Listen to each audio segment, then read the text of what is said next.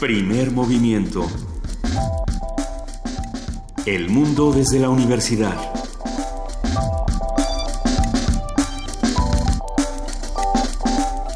Siete de la mañana con cinco minutos. Ahora sí, ahora sí va a decir Manuel de Fis que se nos durmió el caballo, ¿verdad?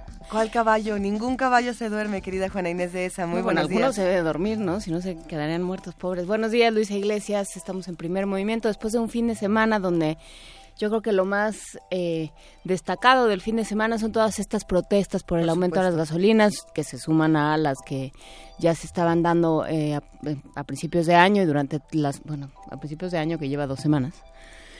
Y que, bueno, pues son una manifestación más de cómo no estamos de acuerdo con todo lo que está sucediendo. No estamos de acuerdo con todo lo que está sucediendo, Juana Inés, y, y a pesar de las protestas de manera pacífica que se llevaron en la Ciudad de México, en Mexicali y en distintos puntos de nuestro país, también podemos ver el incremento de muchísimos productos eh, que, que no costaban lo que ahora cuestan y estamos a 16 de enero. Es impresionante pensar en lo que pueda pasar eh, para febrero, sin embargo, pues lo que tenemos que hacer es organizarnos.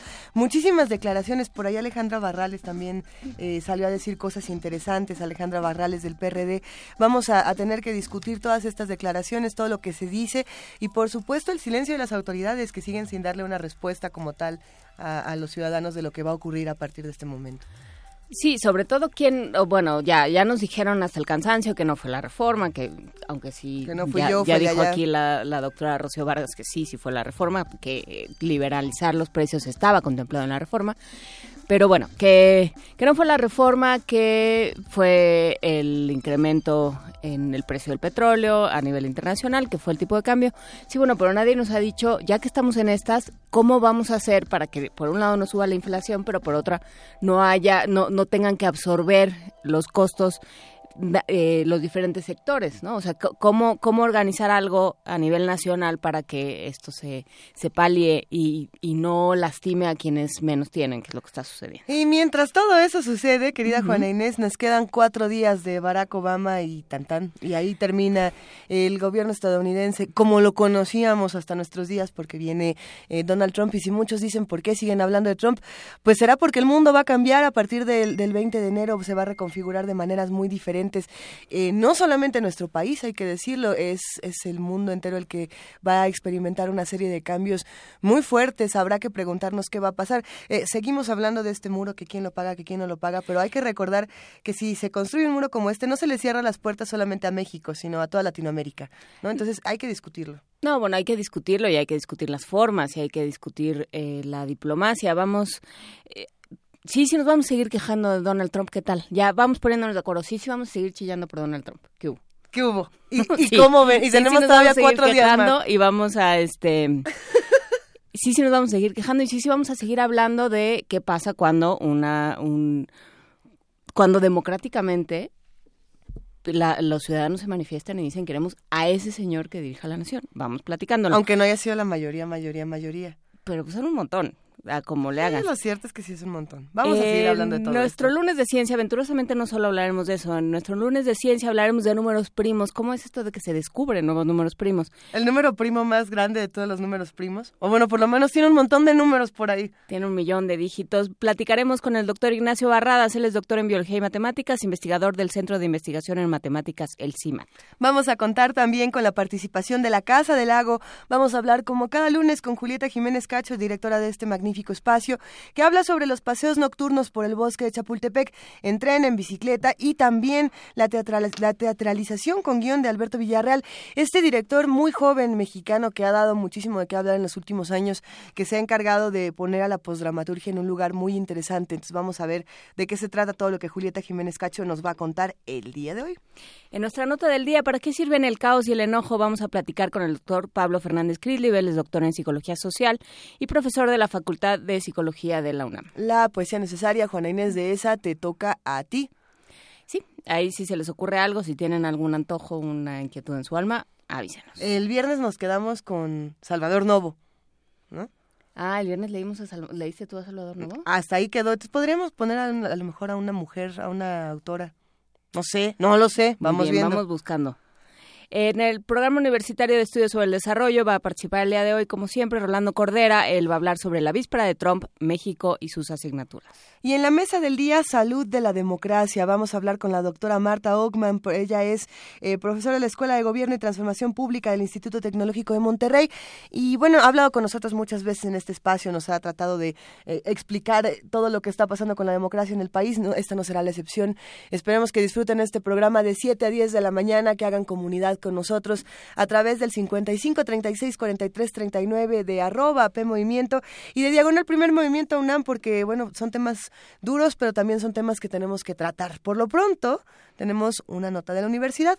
Entre enero y agosto de 2016 se registró la afectación de 790 áreas de recursos forestales a causa de los incendios forestales registrados en los bosques de la Ciudad de México.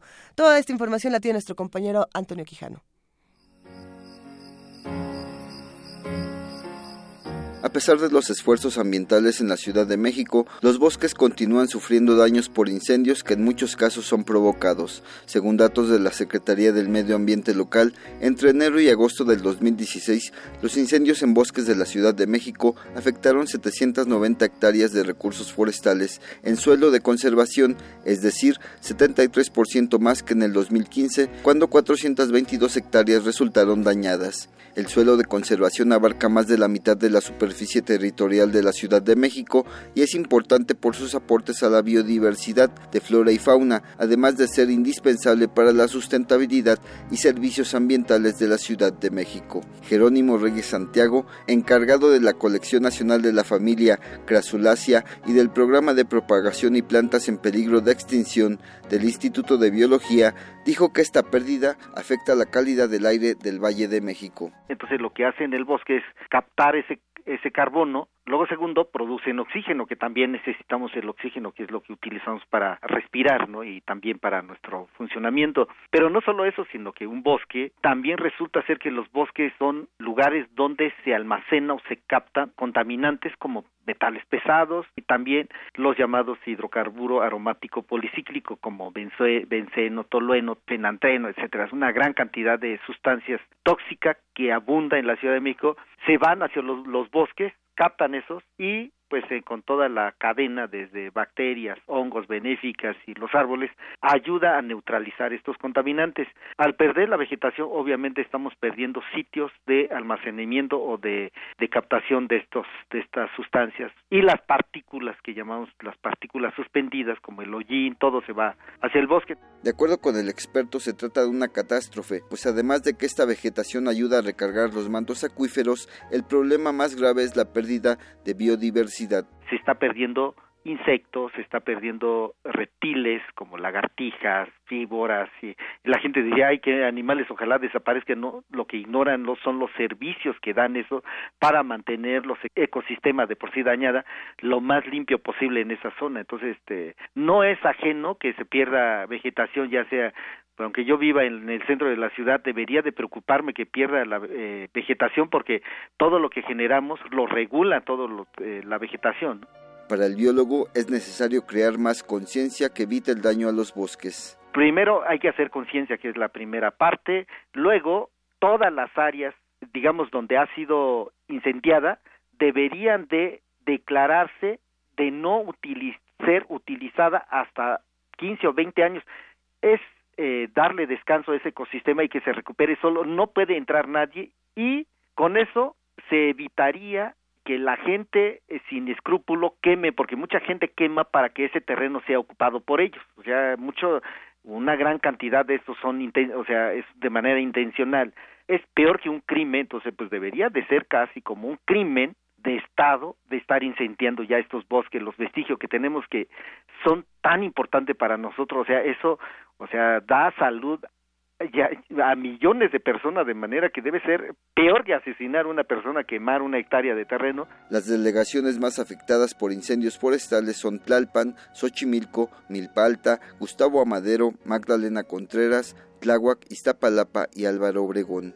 Según datos del Centro Mario Molina, tan solo en 2012 estos incendios generaron dos toneladas de carbono negro con alto potencial de calentamiento global. Para Radio UNAM, Antonio Quijano.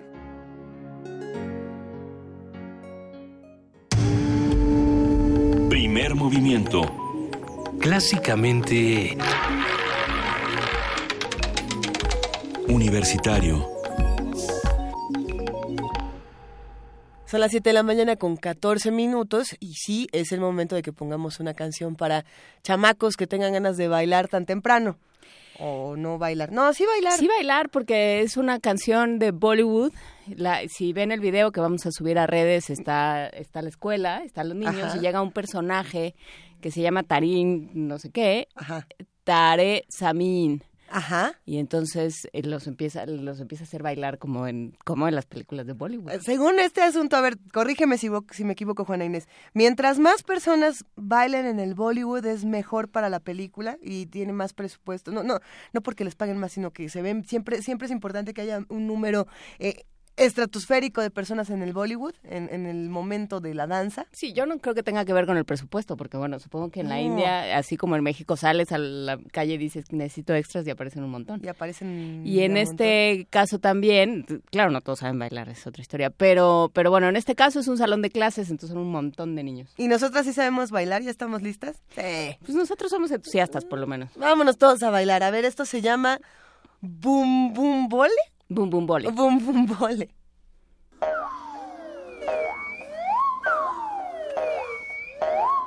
చకరక చీచాచో చకలోరం గండో వండో లకరకటం అక్కో టక్కో ఇడిగిడిగిడిగో ఇడిపాయ్ విడిపాయ్ చికి చకచో గిలిగిలి మల్ సులుసులు మల్ మకనక హుకుబుకురే టుకుబుకురే చకలక బిక్కో చిక్కో సిలి సిలి సిలిగో బగడదుం చగడదుం చికి చకచో Ha ha ha!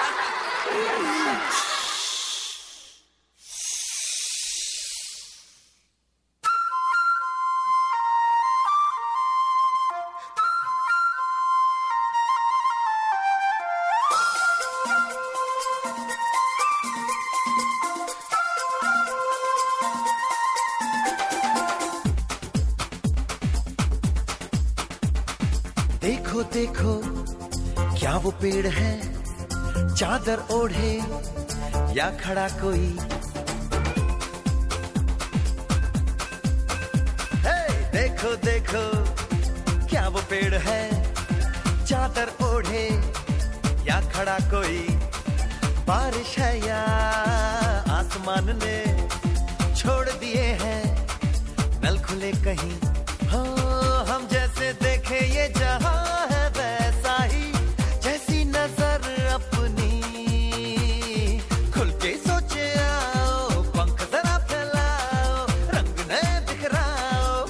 चलो चलो चलो नए खाब बुन ले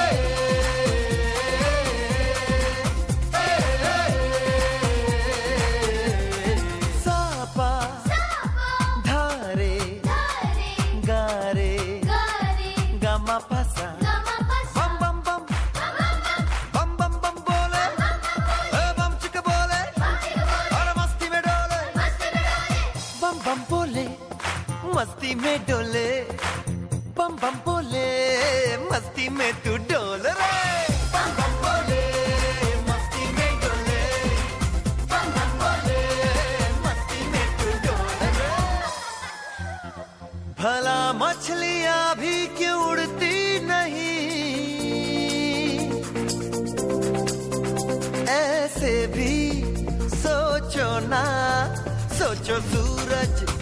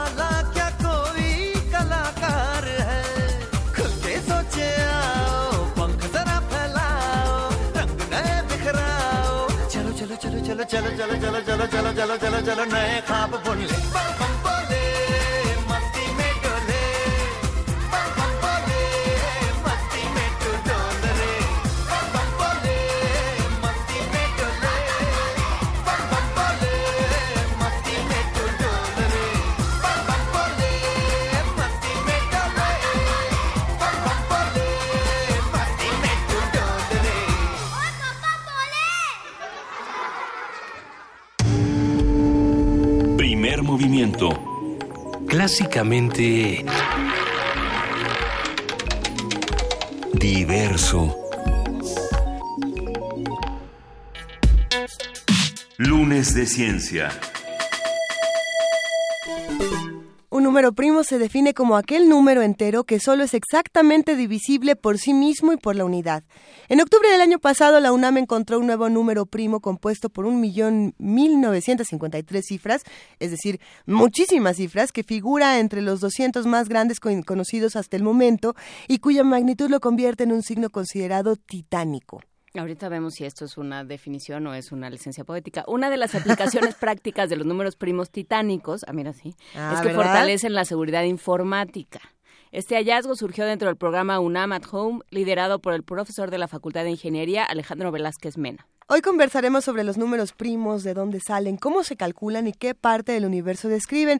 Para ello nos, acompa- nos acompaña el doctor Ignacio Barradas. Él es doctor en Biología y Matemáticas, investigador del Centro de Investigación en Matemáticas CIMAT, miembro de la Academia Mexicana de Ciencias y del Sistema Nacional de Investigadores. Doctor Ignacio Barradas, muy buenos días, ¿cómo está? Muy buenos días, de maravilla, con gusto de saludarlos. ¿Cómo están? Muy bien, muchas gracias. A ver, ¿qué, Con muchos números encima. con muchos números encima. ¿Qué es esto de los números primos? Porque ya, ya varios en Twitter tuvieron un momento de estrés postraumático, regresaron a la secundaria y dijeron, por favor, no todo menos los números primos. Eh, efectivamente, todo el mundo tenemos miedo de los números y cuando nos dicen alguna propiedad como esta de que un número es primo, dice uno, ¿y a mí qué? O sea, que un número solamente se pueda dividir entre él mismo y la unidad, como que, ¿y a mí de qué me sirve? Bueno, resulta que si le piensa uno un poquito, y ahorita más adelante daré un par de ejemplos, realmente los números primos son como los átomos de los números. Todo lo que yo pueda decir de números lo tengo que hacer de manera eficiente y para hacerlo de manera eficiente los átomos que me lo permiten son los números primos. Quizá ahorita suene muy abstracto, pero en la conversación tendremos algunos ejemplos y veremos que un número primo realmente es esencial. De hecho, son tan esenciales que esta conversación que estamos teniendo en este momento no se podría llevar a cabo sin números primos. Porque, como veíamos en el arranque, tienen que ver con la informática. Sí, no solamente con la informática, sino con la verificación. Vamos a, vamos a ver que van desde lo que se llama en computación el bit de paridad, Sí. que es que cuando dos eh, aparatos electrónicos se comunican, uno de ellos tiene que verificar que recibió lo que el otro le mandó, porque qué tal que uno de ellos manda una cosa y el otro entiende otra totalmente distinta y todos felices y contentos con el error, como sucede con los humanos, ¿verdad? Entonces, cuando cuando le pregunta una máquina a la otra, si me entendiste o si me explico, si supiste lo que dije, eso es lo que se llama el bit de paridad y aparece en los códigos de barra cuando vamos al súper y aparece cuando nuestro Wi-Fi se comunica con nuestro celular y aparece cuando dos este, conversaciones telefónicas están llevando a cabo. Toda comunicación electrónica necesita verificar si me entendiste lo que te dije y eso es la base de eh, entender los números primos y vamos a dar un par de ejemplitos si la gente nos tiene paciencia. Que- que- a ver, que nos tengan paciencia porque vamos eh, dividiendo estos números por partes. A ver, eh, podemos hablar de los números que son menores a 100, de los primos menores a 100, que creo que son los que todos tenemos más o menos interiorizados, ¿no? El 3, el, el 5, el 7, eh, no sé, el 11 creo que también es número primo, el Sí. 13 por ahí, y- Sí. y, podríamos seguir adelante. Pero ¿qué pasa cuando un número primo supera eh, todas la- las dimensiones que tenemos conocidas? Por ejemplo, este número primo nuevo que acaba de aparecer eh, eh, tiene dimensiones descomunales. ¿Cómo hacemos para poder concibir este tipo de números tan inmensos y, y que no entendemos bien a bien ya qué significan? Bueno, en el eh, ejemplo de la Gaceta es muy bonito porque nos dice que este número tiene cerca de dos millones de cifras. Y uno dice, dos millones, no tengo idea cuán grande es eso. Dos millones, eh, si lo pone uno en letras, es un libro, como diría la gente hoy en día, de estos tipo ladrillo. Un tabiquito. O sea, es un tabique. Dos millones de, gar- de caracteres es una cosa espeluznante. Entonces, si quisiera uno leer el número, simplemente leerlo, no entenderlo, simplemente leerlo, se tardaría todo lo que se tarda uno en leer uno de estos buenos libros. Entonces, son, son números monstruosos. ¿Y por qué necesita uno números monstruosos o, o titánicos? Que no es una definición matemática, es, es efectivamente una licencia poética. Eh, se trata de que competimos en la seguridad informática contra computadoras que son buenísimas haciendo cuentas. Entonces, si yo quiero hacer un programa para desenmascarar o para descifrar un código, las computadoras lo van a hacer muy rápido. Entonces, si yo quiero tener un código que sea muchísimo más eh, difícil de eh, violar, tengo que hacer números muchísimo más grandes. Quizá esto se entiende si damos un ejemplo muy básico de cómo mandaba Julio César sus mensajes. El, el emperador mandaba mensajes y tenían que ser secretos. ¿Y cómo le hago para que un mensaje sea secreto? El método más sencillo es, vamos a pensarlo, que escribo el alfabeto A, B, C, D hasta el final y luego regreso como si fuera un círculo.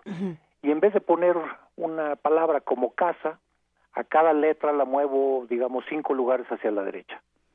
Entonces, en vez de casa, pues la C le sumo cinco y la letra que dé, la A le sumo cinco y la letra que dé, etcétera, y mando un disparate. Y con eso Julio César y sus generales se podían comunicar y nadie sabía bien a bien.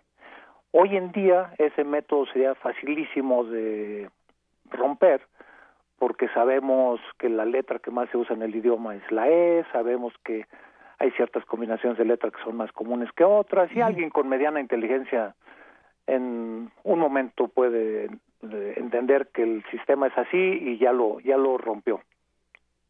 Entonces, esos sistemas esos sistemas ya no se pueden usar, tienen que ser sistemas más complicados. Entonces, ¿cuál es un sistema más complicado? Y ahí viene algo que se llaman los eh, enteros módulo P. No se compliquen, no es nada, nada terrible, lo hacemos todos los días. Vamos a imaginarnos que leemos el reloj. Ahorita son, olvidémonos de los minutos, supongamos que son las 7 y les digo de eh, dentro de 10 horas, ¿qué hora es? Pues son las 7 más 10, Ujú, 10, ujú. 17, pero no decimos 17, decimos las 5, ¿verdad? Las cinco. Y dentro de 25 horas, pues no son las 7, son las 8. Entonces estamos contando los números del 1 al 12 o del 0 al 11. Los matemáticos somos bien necios y empezamos con el 0. Pero del 1 al 12 y lo que se pasa lo volvemos a contar. Y eso se llaman los enteros módulo 12. ¿ok? Y en los enteros módulo 12 o los enteros módulo 133 o el número que a mí se me antoje, las operaciones algebraicas funcionan igual que en el álgebra que conocemos. Puedo sumar, puedo restar, puedo multiplicar. Y lo más bonito, lo más bonito es que a veces puedo dividir, no siempre, pero a veces. Y cuando puedo dividir es cuando el número es primo. O sea, si yo tomo Z13, puedo sumar, multiplicar, dividir y, y vienen unas cosas que no no no es necesario que las entiendan simplemente para que sepan por dónde va el, el asunto podemos eh, sacar raíz cuadrada doy un ejemplo cuánto es eh, cuánto sería raíz cuadrada si estoy en z12 o sea es decir tengo los enteros del 1 al 12 o del 0 al 11 digo oye cómo le sacaré raíz cuadrada al 4 bueno afortunadamente tengo el 2 por 2 que da 4 entonces la raíz cuadrada del 4 sería 2 igual que igual que nuestros números. Pero hay otro número chistoso que también es raíz cuadrada. Eh, eh, perdón, que sí, eh, y es el 8. Fíjense, vamos a tomar 8 por 8. ¿Cuánto da 8 por 8? 64. 64. Pero si le quito montonzones, mon- montoncitos de 12, Ujú. me me queda que del 60 es múltiplo de 12, es 5 por 12. Entonces me queda el 4. Entonces también 8 por 8 me da 4. Entonces tiene raíz cuadrada el 4 y es tanto el 2 como el 8. Y si se pone uno muy elegante y hace las cuentas, también el 10 es raíz cuadrada del 4 y entonces dice uno, ah, caray, tiene un montón de raíces cuadradas. Entonces, cuando se va uno con números muy, muy grandes, este ejercicio que nosotros acabamos de, hacer a prueba y error, es prácticamente imposible de hacer. Las computadoras más poderosas del mundo no podrían encontrar cuáles son las raíces cuadradas de un número. Si yo tomo un ZP con un P primo muy grandotote. Entonces, ¿qué es lo bonito de los números primos? Que no solamente permitieron que los mensajes secretos se puedan esconder rete bien, sino que ninguna computadora es capaz de romper ese código hasta el momento. Si yo mando un mensaje secreto cuando prendemos nuestro internet y tiene su candadito, ese eh, método de seguridad se llama de llave pública. ¿Qué quiere decir de llave pública? Que podemos ahorita nosotros dos ponernos de acuerdo cómo nos vamos a mandar el mensaje miles y miles de personas escuchar y de todos modos no van a saber qué mensaje nos enviamos. Es decir, la llave pública quiere decir es una es un método de esconder la información que todo mundo conoce, pero que aunque todo mundo conoce, solamente el que tiene la llave privada puede descifrarlo. ¿Y cuál es la llave privada? Son dos números primos.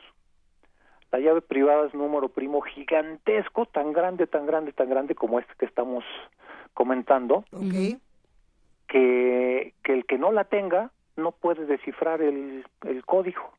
Entonces, cuando vemos el candadito en, en, nuestro navegador, lo que estamos diciendo es, todo mundo sabe cómo estoy enviando la información, pero nadie la puede leer. Y toda nuestra información, sea en un cajero, o sea una compra en Internet, o sea lo que sea, depende de que estos números primos sean tan grandes que ninguna máquina los pueda encontrar fácilmente. Para darnos una idea, si yo codifico con el método RCA, que es el método que utilizan estos sistemas y es del nombre de tres científicos que lo descubrieron en 77, tres matemáticos ociosos que se pusieron a jugar con números. El sistema RCA codifica con un número como este de dos millones de cifras.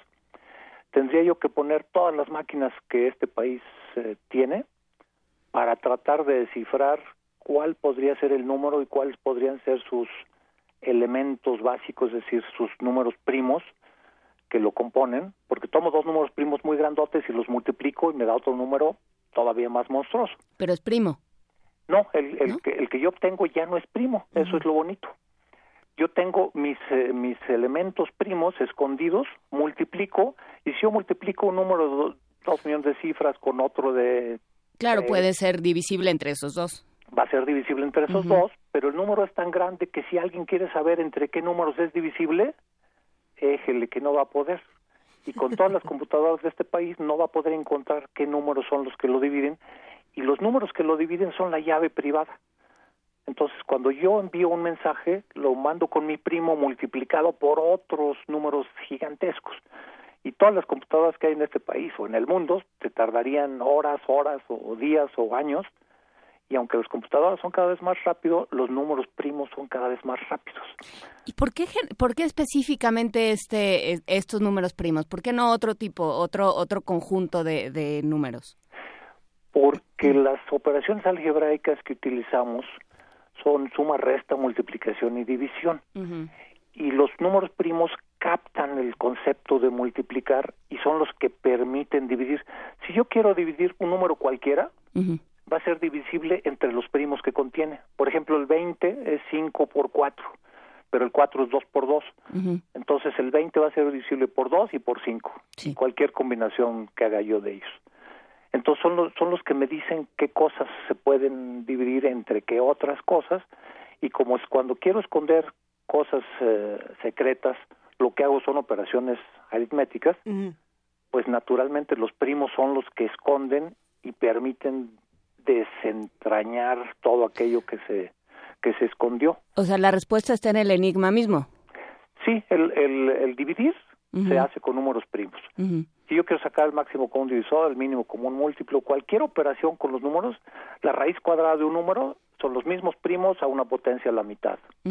Todo, todas las operaciones algebraicas que yo pueda hacer para esconder información tienen que involucrar esa respuesta. Tienen que tener divisiones, entonces si, por ejemplo, si yo te digo, en vez de dar un números eh, como el caso de Julio César, súmale cinco, digo, mira, mejor súmale la raíz, la tercera raíz cuadrada y réstale cuatro y elévalo a la potencia 25 y no sé qué, todos esos al final, para revertirlos, tendría yo que hacer divisiones.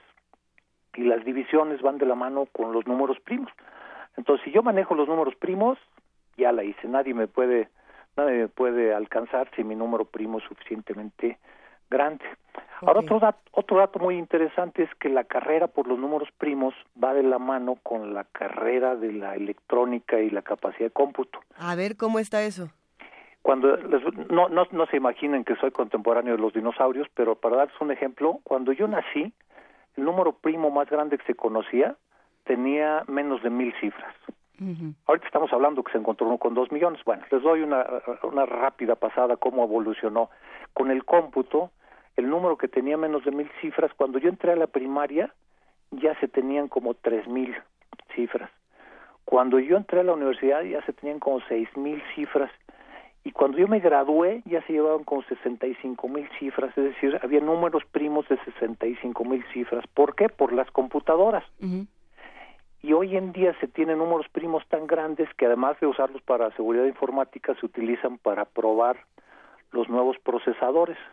Por ejemplo Intel o, cual, o AMD o cualquiera de los procesadores que salen, para probar que no tenga errores, le dicen, a ver, chécate si este número es primo, y si cinco computadoras distintas ya checaron que sí era o que no era, el nuevo procesador tiene que tener la posibilidad de encontrarlo, y entonces nos permite checar la velocidad, nos, la, la precisión, y que no haya problemas de arquitectura. No sé si recuerden ustedes que alguna vez salió algún Pentium, lo anduvieron corrigiendo porque tenía un error. Bueno, esos errores los detectan con estos números tan monstruosos claro. y con estas cuentas tan complicadas, porque las cuentas para saber si este número de dos millones de cifras es primo o no, son terriblemente largas y terriblemente complejas, y entonces cualquier procesador que haga todas las pruebas posibles le van a decir si funcionaste o no funcionaste. Entonces, una compañía como Intel o cualquiera de ellas que saque un nuevo procesador, le dice a esta gente, a ver, chécate, chécate mi, mi procesador. Y lo mismo está ocurriendo, por cierto, y a la misma velocidad con las cifras de pi. cuando, cuando, alguien dice, oye, ¿por qué algún ocioso quiere saber dos millones de cifras de pi, que es más o menos lo, la misma carrera que se está corriendo? para, para probar procesadores y para hacer la matemática correspondiente. Hay una matemática muy interesante, por ejemplo, una cosa que se puede uno preguntar, oye, si este número de dos millones de cifras tiene al cero más veces que el uno o al siete más veces que el cuatro, o entonces si no, si no fuera el caso, y lo, y lo más probable que no se sepa todavía la respuesta, pero algún ocioso ya la está probando, qué dígito aparece más veces, van a ver que lo más probable es que todos los dígitos aparezcan igual. Y entonces cuando quiere uno hacer un generador aleatorio para, para simular situaciones en el mercado, para simular la predicción del clima, todo esto necesita uno, antes se tenían lo que se llamaba eh, generadores de números pseudo aleatorios y con estos nos estamos acercando verdaderamente muy bien a cosas totalmente aleatorias por ejemplo, pi, que está mucho más estudiado, ya se, se tenía la sospecha hace algunos años que tenía poquitos ceros, no tenía suficientes ceros. Ya que se le metieron millones más de cifras, ya se dieron cuenta que aparecieron los ceros que estaban faltando. cualquier cifra en uno de estos números primos o en pi aparece prácticamente igual número de veces y no podemos saber cuál es la, la siguiente. Entonces, este estudio de los números de, de muy grandes, en particular los primos, nos permite varias cosas. Una, la curiosidad matemática de saber si estos números son cada vez más eh, fáciles o más difíciles de encontrar. El señor Mersenne, que es, que es que el que le dio el nombre a estos números de primos de Mersenne, hace 350 años predijo que había una infinidad de números. Todavía no se sabe. Ahorita llevamos 49. El récord mundial del primo más grande ahorita es el número 49.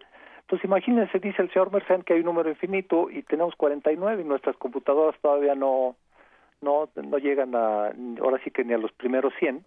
Entonces tenemos chamba eh, para, para muchísimo tiempo. Pero al mismo tiempo nuestra comunicación electrónica que va a crecer y las velocidades van a aumentar y las transmisiones van a ser cada vez más rápidas y multiplicadas por todos lados, van a necesitar de la seguridad y esta carrera de la seguridad la van a ganar los números primos. Es decir, si ahorita estamos pensando en que el número primo más grande tiene más de 22 millones de cifras, hay ahorita un premio de 150 mil dólares para que para el primero que sobrepase las, los 100 millones de cifras. Y cualquiera de nosotros puede participar, por cierto. A ver, a ver. Ah, bueno, menos mal. Obviamente nosotras ya estábamos aquí intentando calcular el 2 Sí, millones. sí, porque dos. sí nos andan haciendo falta los 150 mil dólares, la verdad. Sí, Pero- no, no estábamos pensando nada más que sacaran su papel y, lo- y- y se afilaran su lápiz. No, hay un programa. El abaco. O en Abaco también es mucho más rápido. No, lo- los eh, programas de computadora que se distribuyen gratuitamente eh, se pueden bajar y cuando quiere uno un, un protector de pantalla, puede uno poner un protector de pantalla que calcule números primos. Está el proyecto GIMPS o GIMPS, G-I-M-P-S, y el proyecto Boink, eh, que eh, tienen eh, protectores de pantalla que uno baja gratuitamente y en ese protector de pantalla lo que está haciendo es calculando, por ejemplo, en el caso de, de GIMPS se está calculando números primos. El, de hecho, los, los últimos 10 números primos más grandes fueron encontrados con este programa que se llama Prime 9- 95, o sea, Prime 95, que lo puede uno bajar de internet gratuitamente y instalarlo en su máquina. Entonces, el Prime 95 se han encontrado en Pentium, Pentium 4. pe- De hecho, el primer eh, récord mundial que se encontró con el Pentium 7 fue apenas el del año pasado. Es decir, se, se, se tenía se tenía bueno, un poco hace- un poco más como hace, como hace año y medio con una Pentium 7 Sí. encontraron el número primo más grande que se conoce hasta el momento. Pero todos los demás fueron Pentium 3, Pentium 4. eh, O sea, cualquiera de nosotros con su Pentium puede encontrar que fue lo que hizo la gente en la UNAM. Ellos hicieron un programa para cómputo en paralelo y buscan con computadoras personales números primos.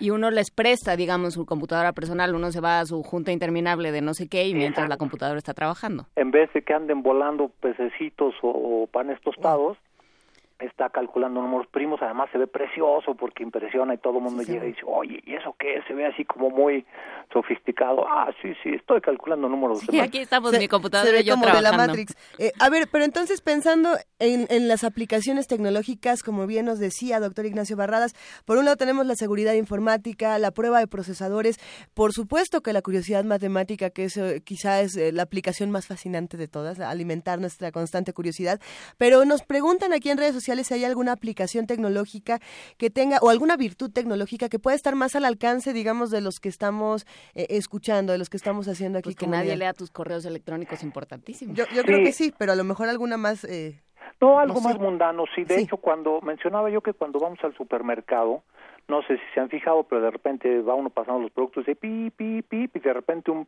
pip muy agudo, pip, y entonces chilla la máquina y dice, espérame, espérame, algo no, algo no leí bien.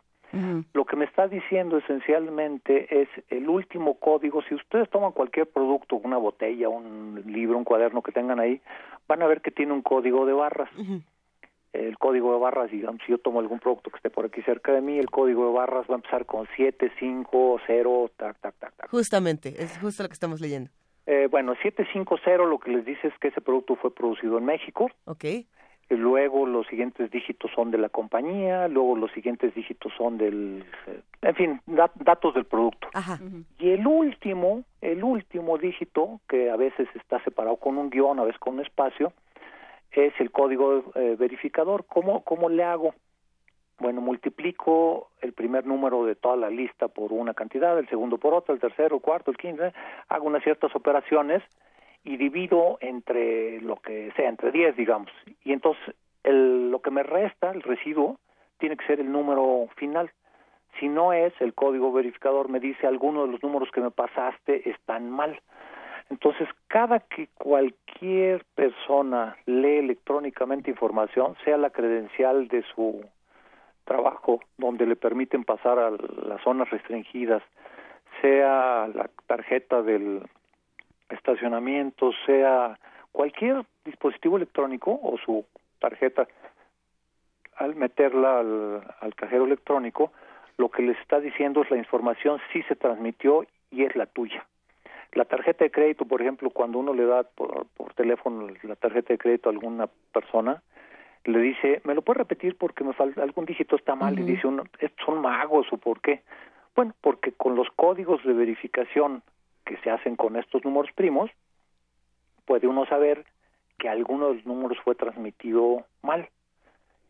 También en la magia puede, puede funcionar, por ejemplo, a mí me encanta la magia y hago trucos de magia y un truco de magia que siempre presento en auditorio es que hago algunas operaciones y les digo, denme el resultado de su operación, denme solamente tres dígitos en el orden que quieran y yo les adivino el faltante y es más, les adivino cuál era el resultado de toda su operación. Y eso se puede hacer con números primos porque, y aquí tal vez la analogía es un poco interesante, el, eh, la magia y la matemática se parecen en que las cosas complicadas tienen una explicación simple. Entonces, cualquier cosa que veamos en transmisión de información que nos parezca mágica, seguramente hay un número primo detrás haciéndola, haciéndola sencilla. Qué, maravilla de conversación, doctor Ignacio Barradas. Ya tendrá que venir aquí a la cabina de, primer movimiento a enseñarnos también de magia y matemáticas, que ese es otro tema que nos va a dejar eh, más que fascinados como lo que acabamos de discutir el día de hoy. Muchísimas gracias por hablar con nosotros. Creo que muchas cosas quedaron claras, otras no, pero eso también es parte de la curiosidad matemática. Era como oír el cricket. ¿Quién sabe qué estaba sucediendo? Pero se oía muy bonito. Y vivimos en la época de Internet, entonces si alguna de las palabras que utilicé no les queda claro, Wikipedia es una maravilla. Buscan RSA, buscan Mersenne, buscan eh, Grid, buscan Prime 95 y Wikipedia les va a dar la solución si, si no expliqué yo algo con suficiente no, hombre, no. Por el contrario, doctor Ignacio Barras, nos quedó clarísimo y vamos a seguir discutiendo de la curiosidad matemática de los números titánicos, monstruosos y primos. Un gran abrazo. Igualmente, muchísimas gracias. Muchísimas gracias. Para todos los, los, que están, ah, los que aman las computadoras, los que se aman a través de las matemáticas y los números, que, además somos todos, esto o los que acaban de tener una regresión a álgebra a las 7 de la mañana los lunes, Computer Love de Kraftwerk.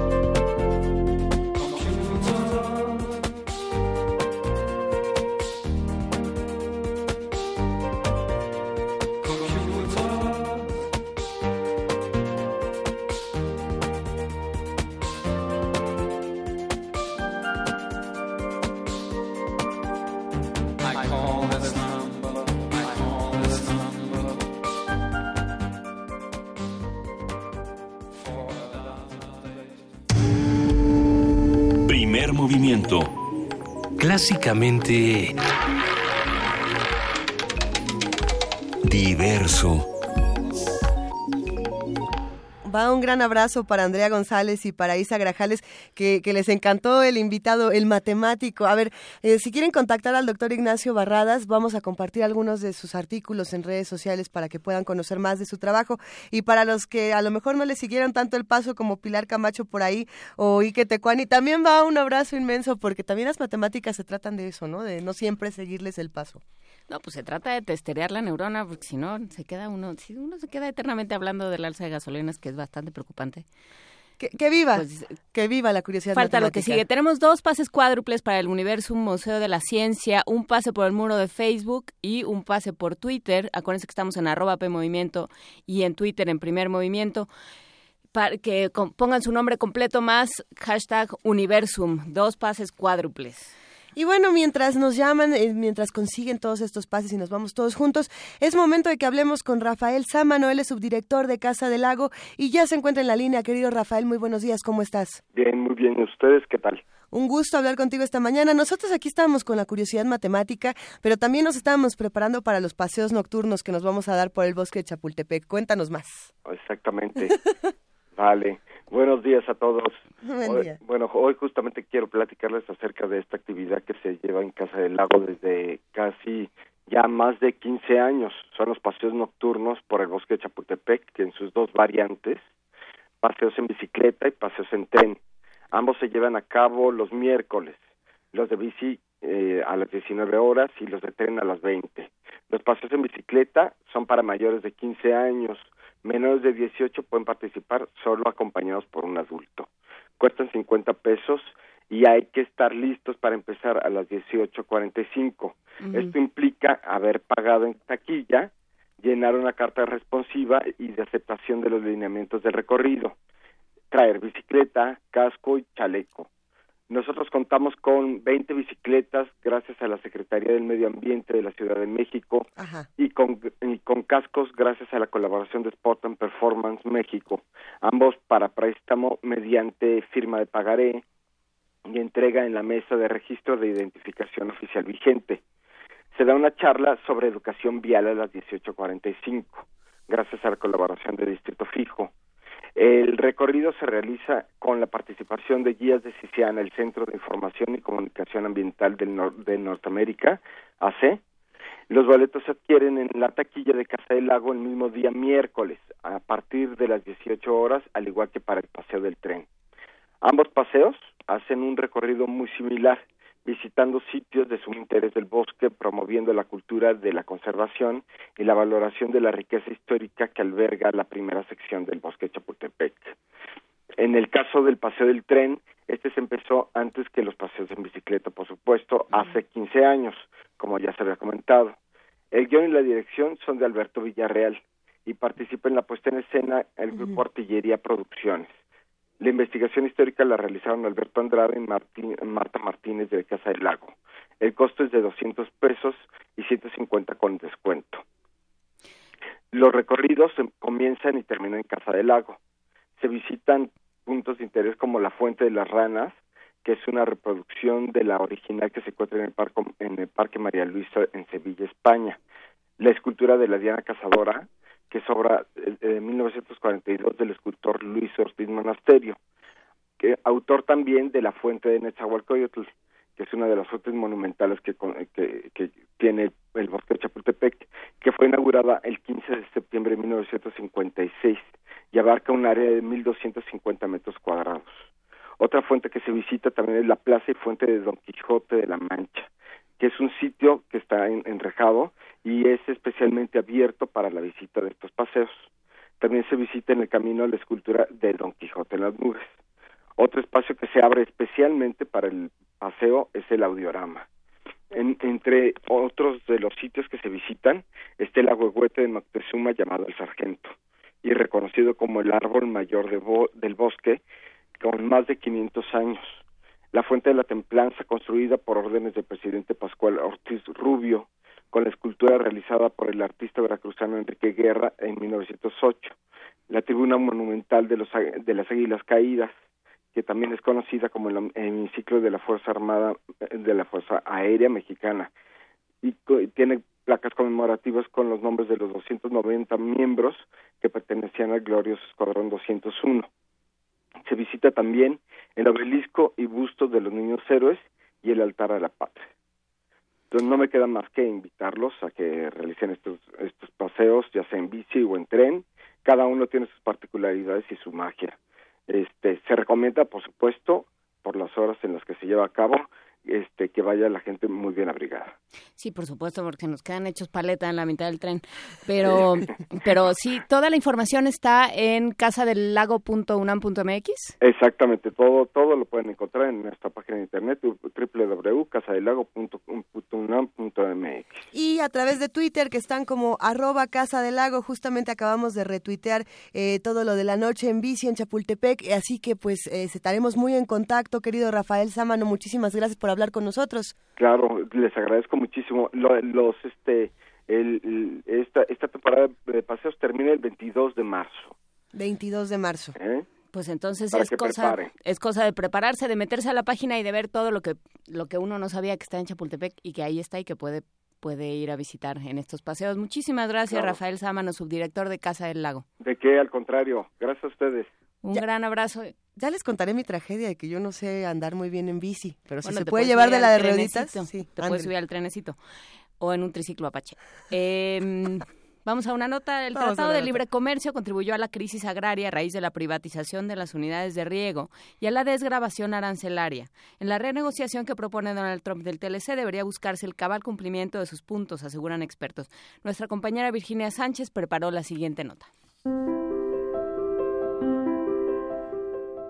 Antes del Tratado de Libre Comercio de América del Norte, firmado en 1994 entre México, Estados Unidos y Canadá, nuestro país se caracterizaba por una institucionalidad gubernamental que atendía el sistema agrario, como la Secretaría de la Reforma Agraria, el Instituto Nacional de Investigaciones Agropecuarias y Forestales, la CONASUPO o Ban Rural, instancias que se coordinaban para brindar financiamiento, apoyo y asistencia técnica para atender la siembra y cosecha de las diversas semillas que se adaptaban y producían en diferentes regiones del país. Para el caso de frutas y hortalizas, existía un programa de siembra-exportación que se definía de forma conjunta entre los países de la cuenca del Caribe y el gobierno de Estados Unidos. Sin embargo, esta condición cambió sustancialmente con la firma del tratado, que implicó como uno de los acuerdos la reforma del artículo 27 constitucional para terminar con el reparto agrario y abrir al mercado las tierras de propiedad social. Esta acción se vio reflejada, por ejemplo, en la exportación de maíz, que después de la firma aumentó de 70 millones a 370 millones de dólares. Así lo señala Carlos Ricardo Menéndez Gamis, académico de la UNAM. Hablamos de estas dos economías que es importante mencionarlo en los antecedentes y prolegómenos de la firma del Tratado de Libre Comercio. Además nació como una idea en 1982 cuando el presidente Reagan anunció su interés de generar y de construir un área de libre comercio en toda América del Norte.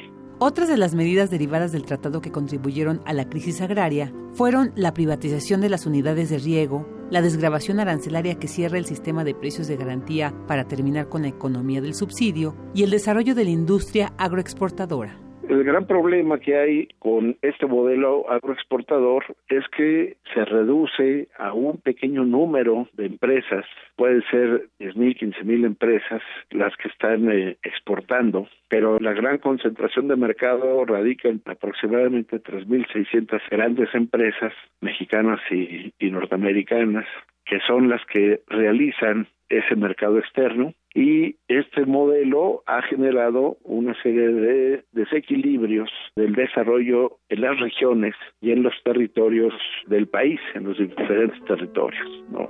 El especialista señala que la posible renegociación del tratado, como lo propuso el presidente electo de Estados Unidos, Donald Trump, sería una oportunidad para que se cumplan los acuerdos bilaterales, como el pago de los aranceles por la importación del maíz, sin embargo, enfatizó que todo dependerá de la fortaleza de los agentes empresariales que logren sostener el instrumento frente al gobierno estadounidense, quien tiene toda la capacidad para replantear o cancelar dicho tratado. Para Radio NAM, Virginia Sánchez.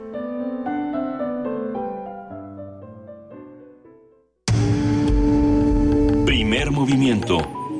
Clásicamente... Universitario.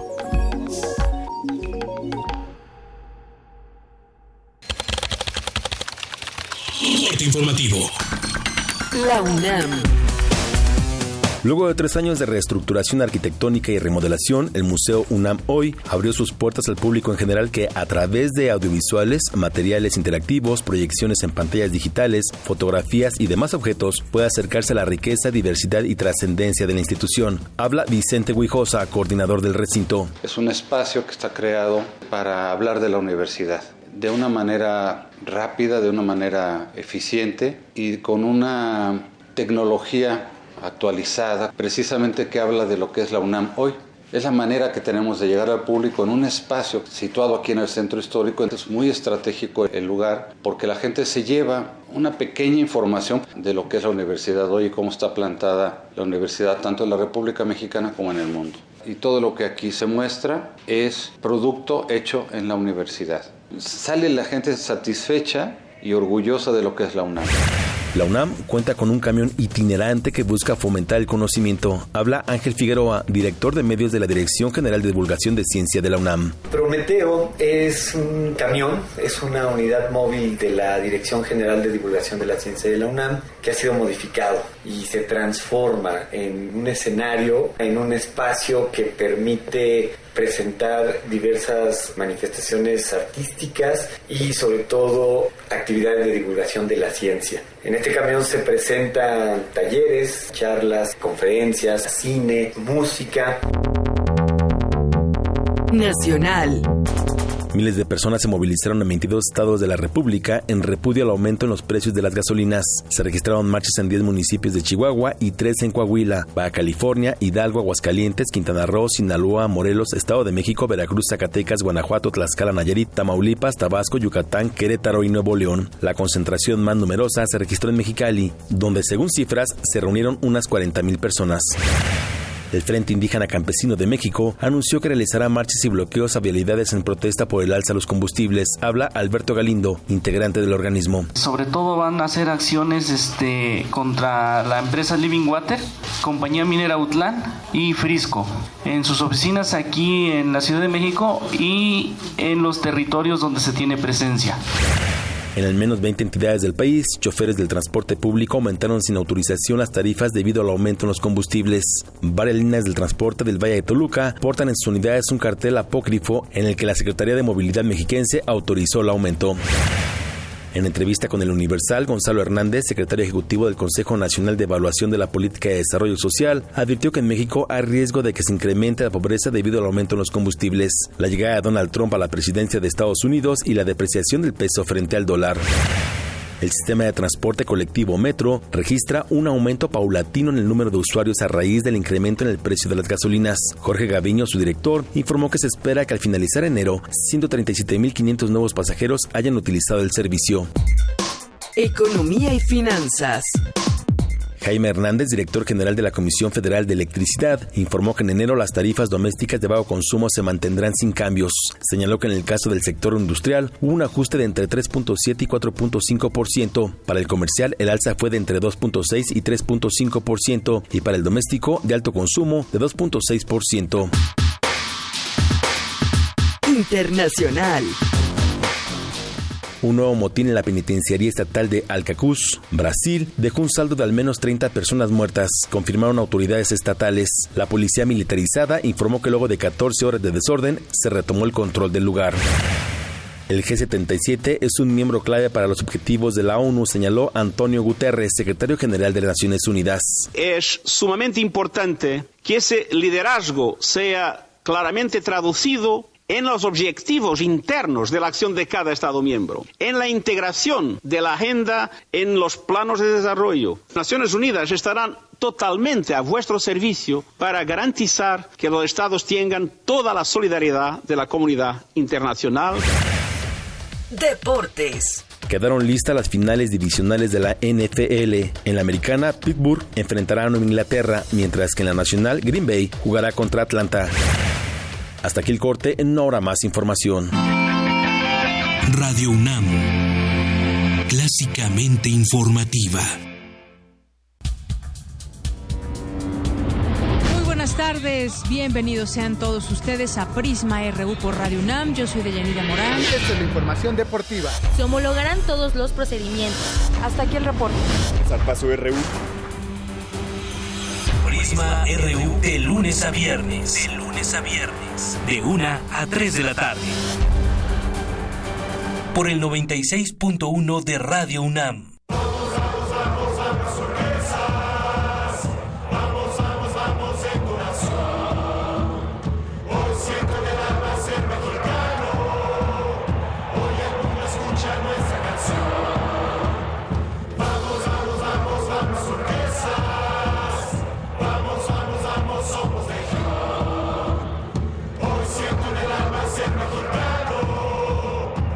Vamos turquesa. Vamos, nueva alianza. Ya propaganda casera, mil pesos.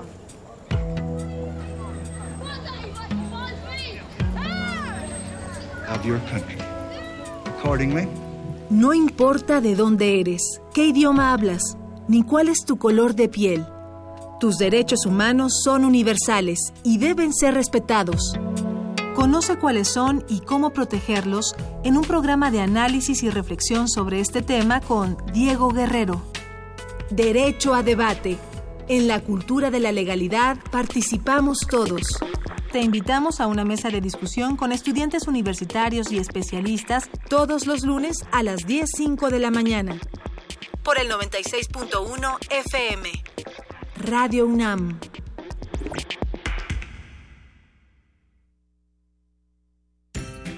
Puedes contagiarte de influenza y contagiar a los demás en cualquier parte. Por eso, es importante vacunar a niños de 6 meses a 5 años, adultos mayores de 60 años, embarazadas, personal de salud y personas con enfermedades crónicas no controladas. La vacuna es segura y gratuita.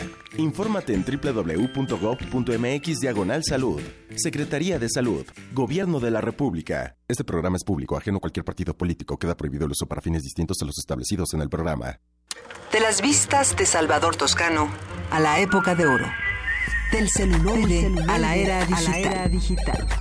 Filmoteca UNAM. Celebrando 120 años de la llegada del cine a México. Sala de exposiciones, acervo y restauración, cine en línea, talleres, hemeroteca. Circuito Mario de la Cueva, frente a la Facultad de Ciencias Políticas y Sociales. Entra a www.filmoteca.unam.mx. Ahí encontrarás la oferta visual que tenemos para ti. Filmoteca UNAM. El Gran Palais de París, una de las sedes más emblemáticas de la cultura en Europa, presenta, después de seis décadas, la más grande exposición dedicada al arte mexicano. México 1900-1950. Diego Rivera, Frida Kahlo, José Clemente Orozco y las vanguardias. Las manifestaciones artísticas y el patrimonio cultural de México están orgullosamente presentes en el mundo. Secretaría de Cultura, Gobierno de la República. El conflicto es inevitable, el cambio una necesidad humana. Son los fundamentos de la reinvención. En Radio UNAM queremos ofrecer nuevos mundos para oídos cada vez más abiertos. Tus oídos merecen oír de todo. Resistencia modulada. La respuesta a la demanda auditiva de nuestra ciudad. Lunes a viernes, 21 horas. Por el 96.1 de FM. Radio UNAM. Primer movimiento. Podcast y transmisión en directo en www.radiounam.unam.mx.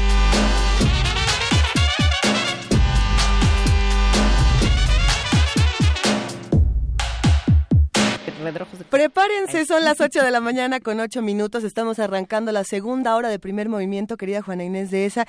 Hay que decir que una voz fundamental de la universidad ya está sentada con nosotros. Por pronto les vamos a contar. Es Pablo Fernández Crisliev y va a ser una conversación eh, interesantísima. Y hablando de voces fundamentales que, que tienen espacios importantes, eh, por supuesto que nos da muchísimo gusto saber que Carmen Aristegui ya regresa a, a su espacio, que ya una vez más vamos a poder tener esta pluralidad, pluralidad de voces tan necesaria en nuestro país. Sí, es una pena que no regrese al espectro radioeléctrico, sino que regrese a través de Internet, pero bueno, pues se van conquistando espacios y esperamos que pronto se, se, conquisten otros. Por lo pronto, la Gaceta hoy nos enseña que existe el verbo, o por lo menos nos enseña a nosotras dos que ¿Cómo nos quedamos? que existe el verbo adsorber con B. Seguramente muchos de ustedes ya lo saben, nosotros no lo sabíamos y entonces nos quedamos muy perplejas frente a un encabezado de la Gaceta. Primero decíamos que, que había pasado. Nos quedamos absortas, exactamente. Qué bueno que está aquí ya Pablo Fernández haciendo chistes. este, entonces, bueno, echen un ojo a la Gaceta para que también ustedes se, enteren de qué quiere decir el verbo absorber con D. ¿Y qué está absorbiendo? Porque precisamente se hablaba de bacterias que se relacionaban con, con, cancerígenos. Exactamente. Es interesante lo que nos propone Gaceta UNAM. Pueden visitarla en www.gaceta.unam.mx o, ¿por qué no? Dense una vuelta a Radio UNAM. Estamos en Adolfo Prieto 133 en la Colonia del Valle y aquí la pueden conseguir así en papelito para que la disfruten como se debe. Nosotros por lo pronto nos vamos a una nota. Tenemos una nota del día que les va a encantar y como les decíamos, Pablo Fernández Crislev ya está por aquí. Primer movimiento. Clásicamente... Incluyente. Nota del día. La crisis de seguridad y la inestabilidad económica por las que atraviesa nuestro país, así como las controvertidas decisiones del gobierno para, entre comillas, paliar todos estos males, han desencadenado el malestar social que se ha manifestado en diversas formas y cuya frecuencia se incrementa de manera exponencial. Sí, yo creo que lo que nos puede no son las medidas, sino los discursos, pero en fin, la violencia, la devaluación del peso, la inflación, las reformas estructurales, los mensajes, eso lo pongo yo, los recortes al gasto público, los gasolinazos y constantes casos de corrupción que involucran a distintos funcionarios funcionarios del gobierno son solo algunos de los escenarios que han desatado el enojo y la frustración de la población. Este disgusto se ha traducido en manifestaciones, plantones, cierre de autopistas y recientemente el saqueo de tiendas y centros comerciales que ponen de manifiesto la desesperación popular y también nos hacen preguntarnos si son estas las expresiones adecuadas de desaprobación, eh, vengan de donde vengan, ¿no? Que eso es interesante. Sí, y, y las haya organizado quien las haya organizado, porque estamos por verlo. Conversaremos sobre las distintas formas en que se pueden aprovechar el caos y la frustración desde sus usos políticos hasta sus usos culturales y sociales. Está aquí Pablo Fernández Crile, doctor en, Psicología Social y profesor de la Facultad de Psicología de la UNAM. Buenos días, Pablo. Gracias por estar con nosotros. buenos días. Habías uh. prometido venir sin bañar, pero se te ve muy reluciente.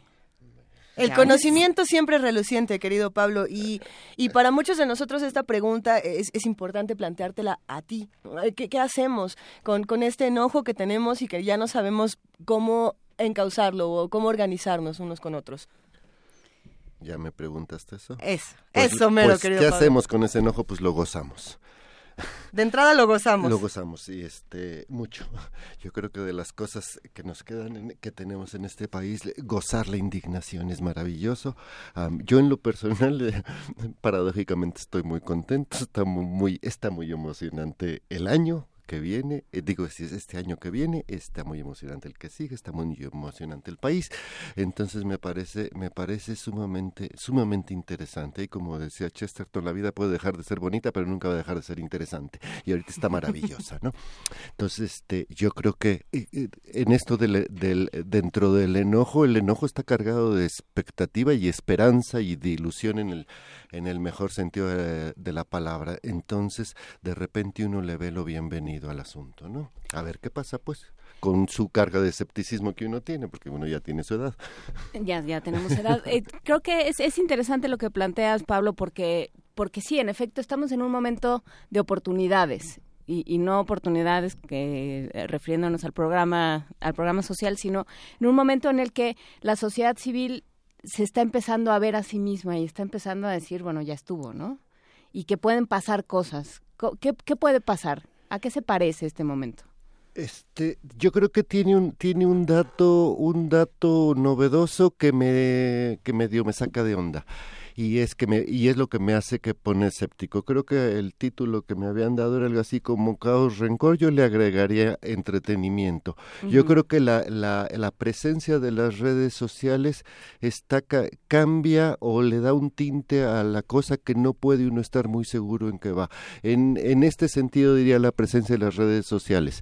Si antes para organizar una marcha, una manifestación, un saqueo, un plantón, etcétera, se requería una cantidad enorme de trabajo de los que lo organizaban, ya sea venir a volantear al metro, pegar eh, papelitos en los postes, quitarse la pena para hablar en el metro, salonear, esas cosas que, que, que me gustan tanto en la UNAM, este, ese tipo de cosas. Entonces la gente que lo organizaba se tenía que ir comprometiendo cada vez más y entonces era una cosa importante. De hecho, los marca, los, de, los, los, los marca, los de la huelga del 19 siguen viviendo, digo, del 99 siguen viviendo para ella.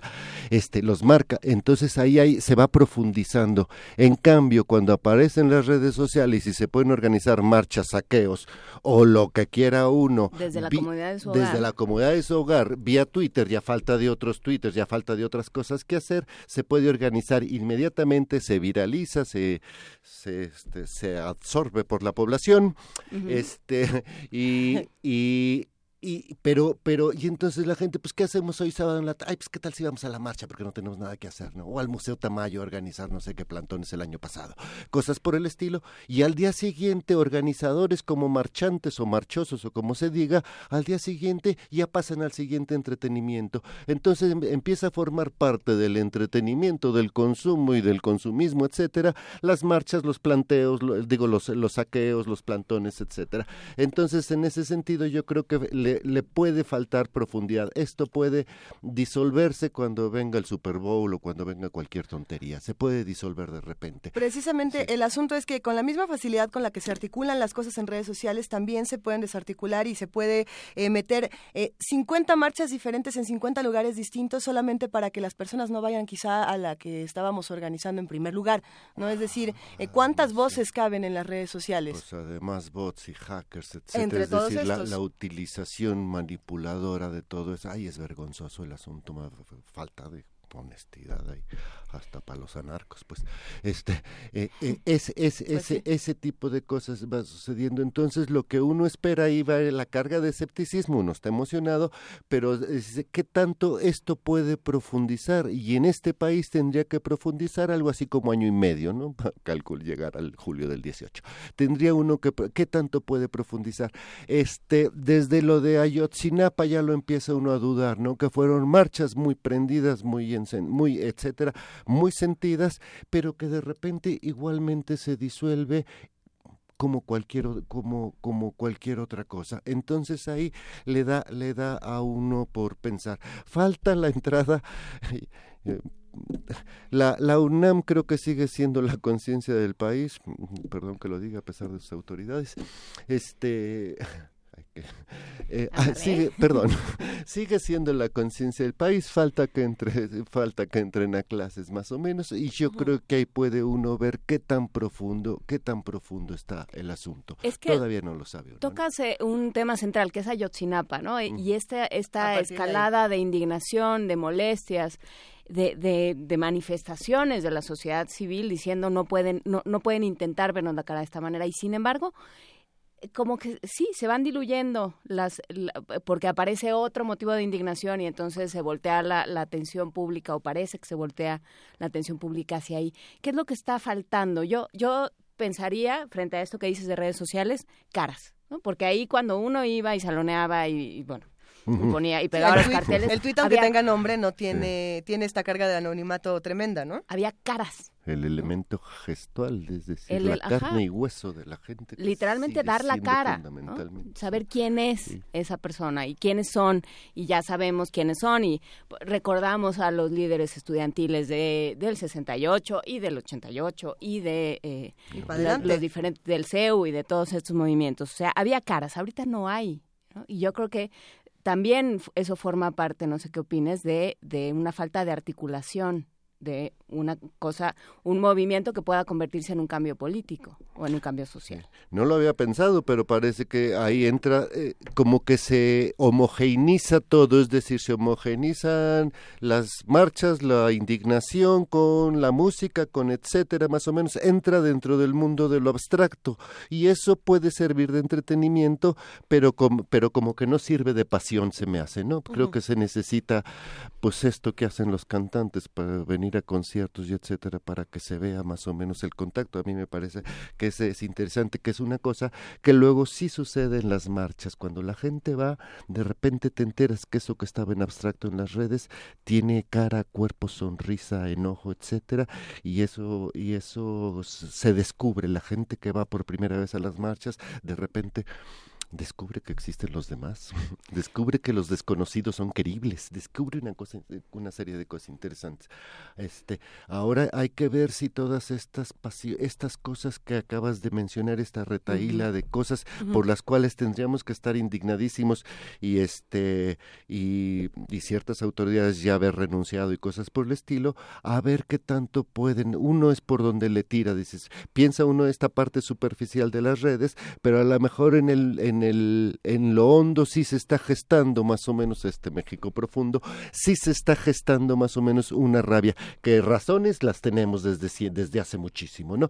Sin embargo, no han logrado convertirse en un rencor de fondo o, una indignación para que no se sienta vengativo el asunto. decías tres palabras que me parecen interesantísimas, era caos, rencor y entretenimiento. ¿Se pueden encontrar nuevos modelos de organización a partir de estas tres? ¿O hemos este, encontrado hasta ahora?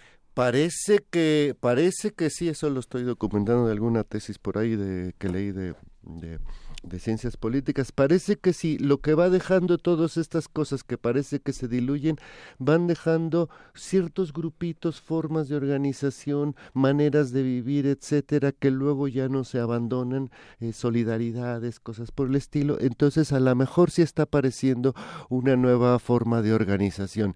Eh, a, eso, a eso es a lo que le tendería uno. Por eso, de repente, uno se pondría, por ejemplo, eh, muy escéptico con respecto a los cauces institucionales, por ejemplo, las elecciones del año que entra, algo así, en donde dice, ah, bueno, pues ahí está el espectro desde derecha hasta izquierda, más o menos, pero sigue metido dentro del cauce institucional.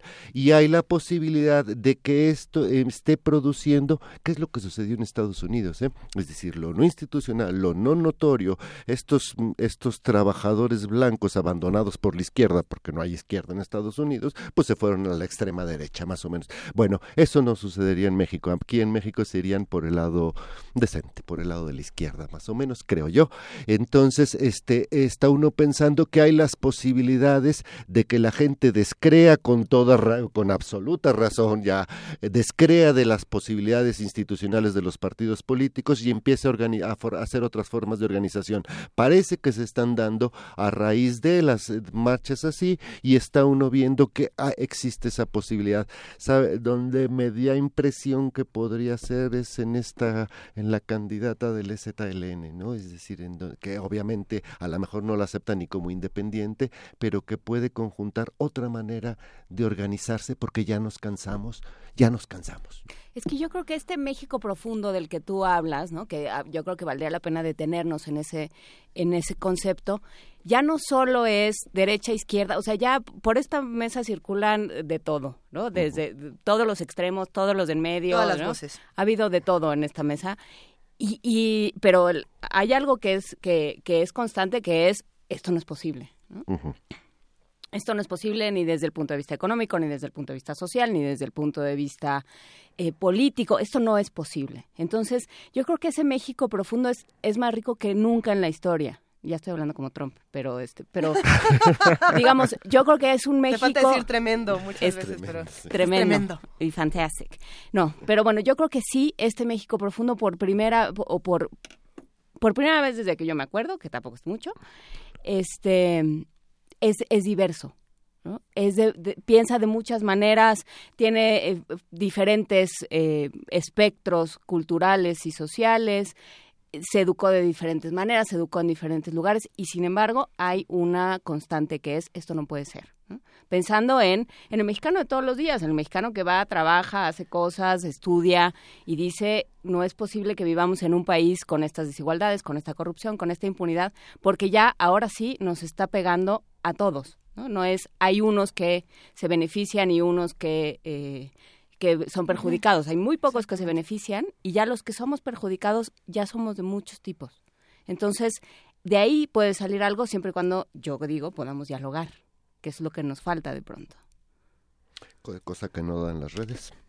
Cosa que no dan las redes. Este, sí, no sé, aquí yo ahorita que estabas hablando me, dio, me, di cuenta de un prejuicio que tengo. Cuando uno piensa en un México profundo, piensa en un México revoltoso, o en un México izquierdoso, o en un o e, e, ese elemento. Pero, es que el México revoltoso ya no solo es izquierdoso, te eh, tengo noticias. Mm, sí, es lo que me estoy dando cuenta.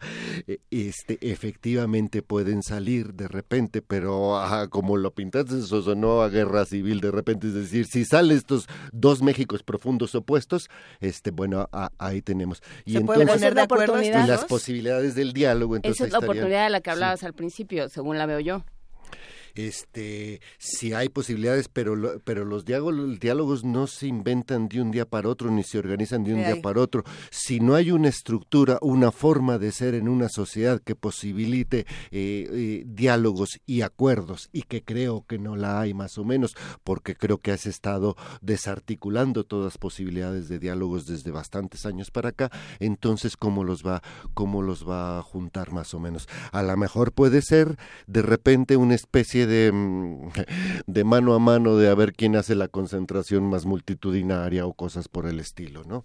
Este, mm, si, si saltan dos posiciones de verdad, de verdad enconadas, la cosa se puede volver más o menos complicada. Bueno, yo a lo mejor es que ya, este, ya me subí al unicornio y ya estoy en otro, en otro país a ver, que, yo me inventé. nos vamos?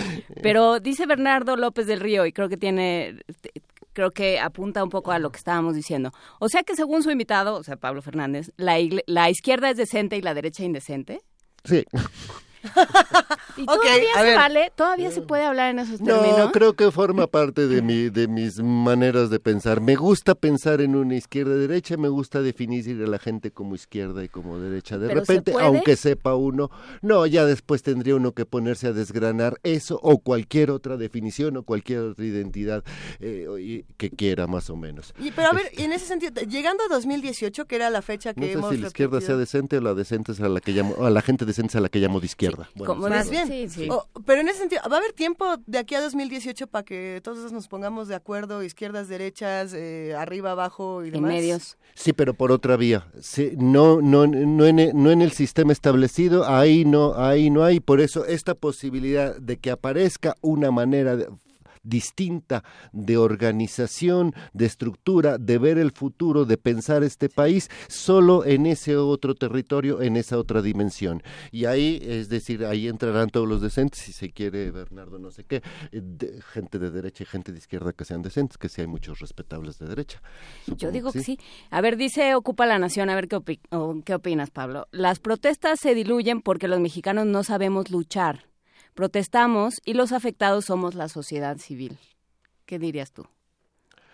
Este es no sabemos luchar, es, esta, versión del fatalismo latinoamericano de que uno se cansa, se, se descrede todo, se se frustra, etcétera, más o menos y se vuelve y se vuelve a replegar. Yo creo que hay bastante de eso y que tiene razón quien lo quien lo quien lo haya dicho. Esta expectativa de que las cosas tengan que ser hechas por otros o que tengan que ser dadas es enormemente notorio, ¿no? En, en este país por la vía de las propinas uno puede ver la facilidad con que la gente espera, solicita, etcétera, propinas, que es un un sueldo no trabajado, algo así, cosas por el estilo, quiere decir que hay una expectativa de alguien que tiene que, más o menos, y uno se, y uno se pliega a las circunstancias.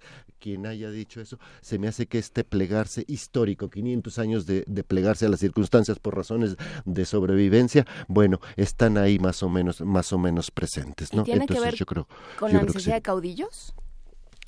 Este, con la presencia de caudillos, eh, seguramente sí, este, con la necesidad no. Es decir, creo que no necesitamos caudillos, lo que le pondría uno a López Obrador, por ejemplo, es ese caudillismo que tiene dentro, más o menos, lo que este no necesitamos, pero pero forma parte de las propinas y del el fatalismo y de la frustración. Esto forma parte de eso, el caudillaje, más o menos, ¿no? Necesitamos a alguien, un papá, una mamá. Por eso pueden ganar las mujeres como presidentes en este país y no en el de junto, más o menos, porque existe la, la Virgen de Guadalupe, ¿no?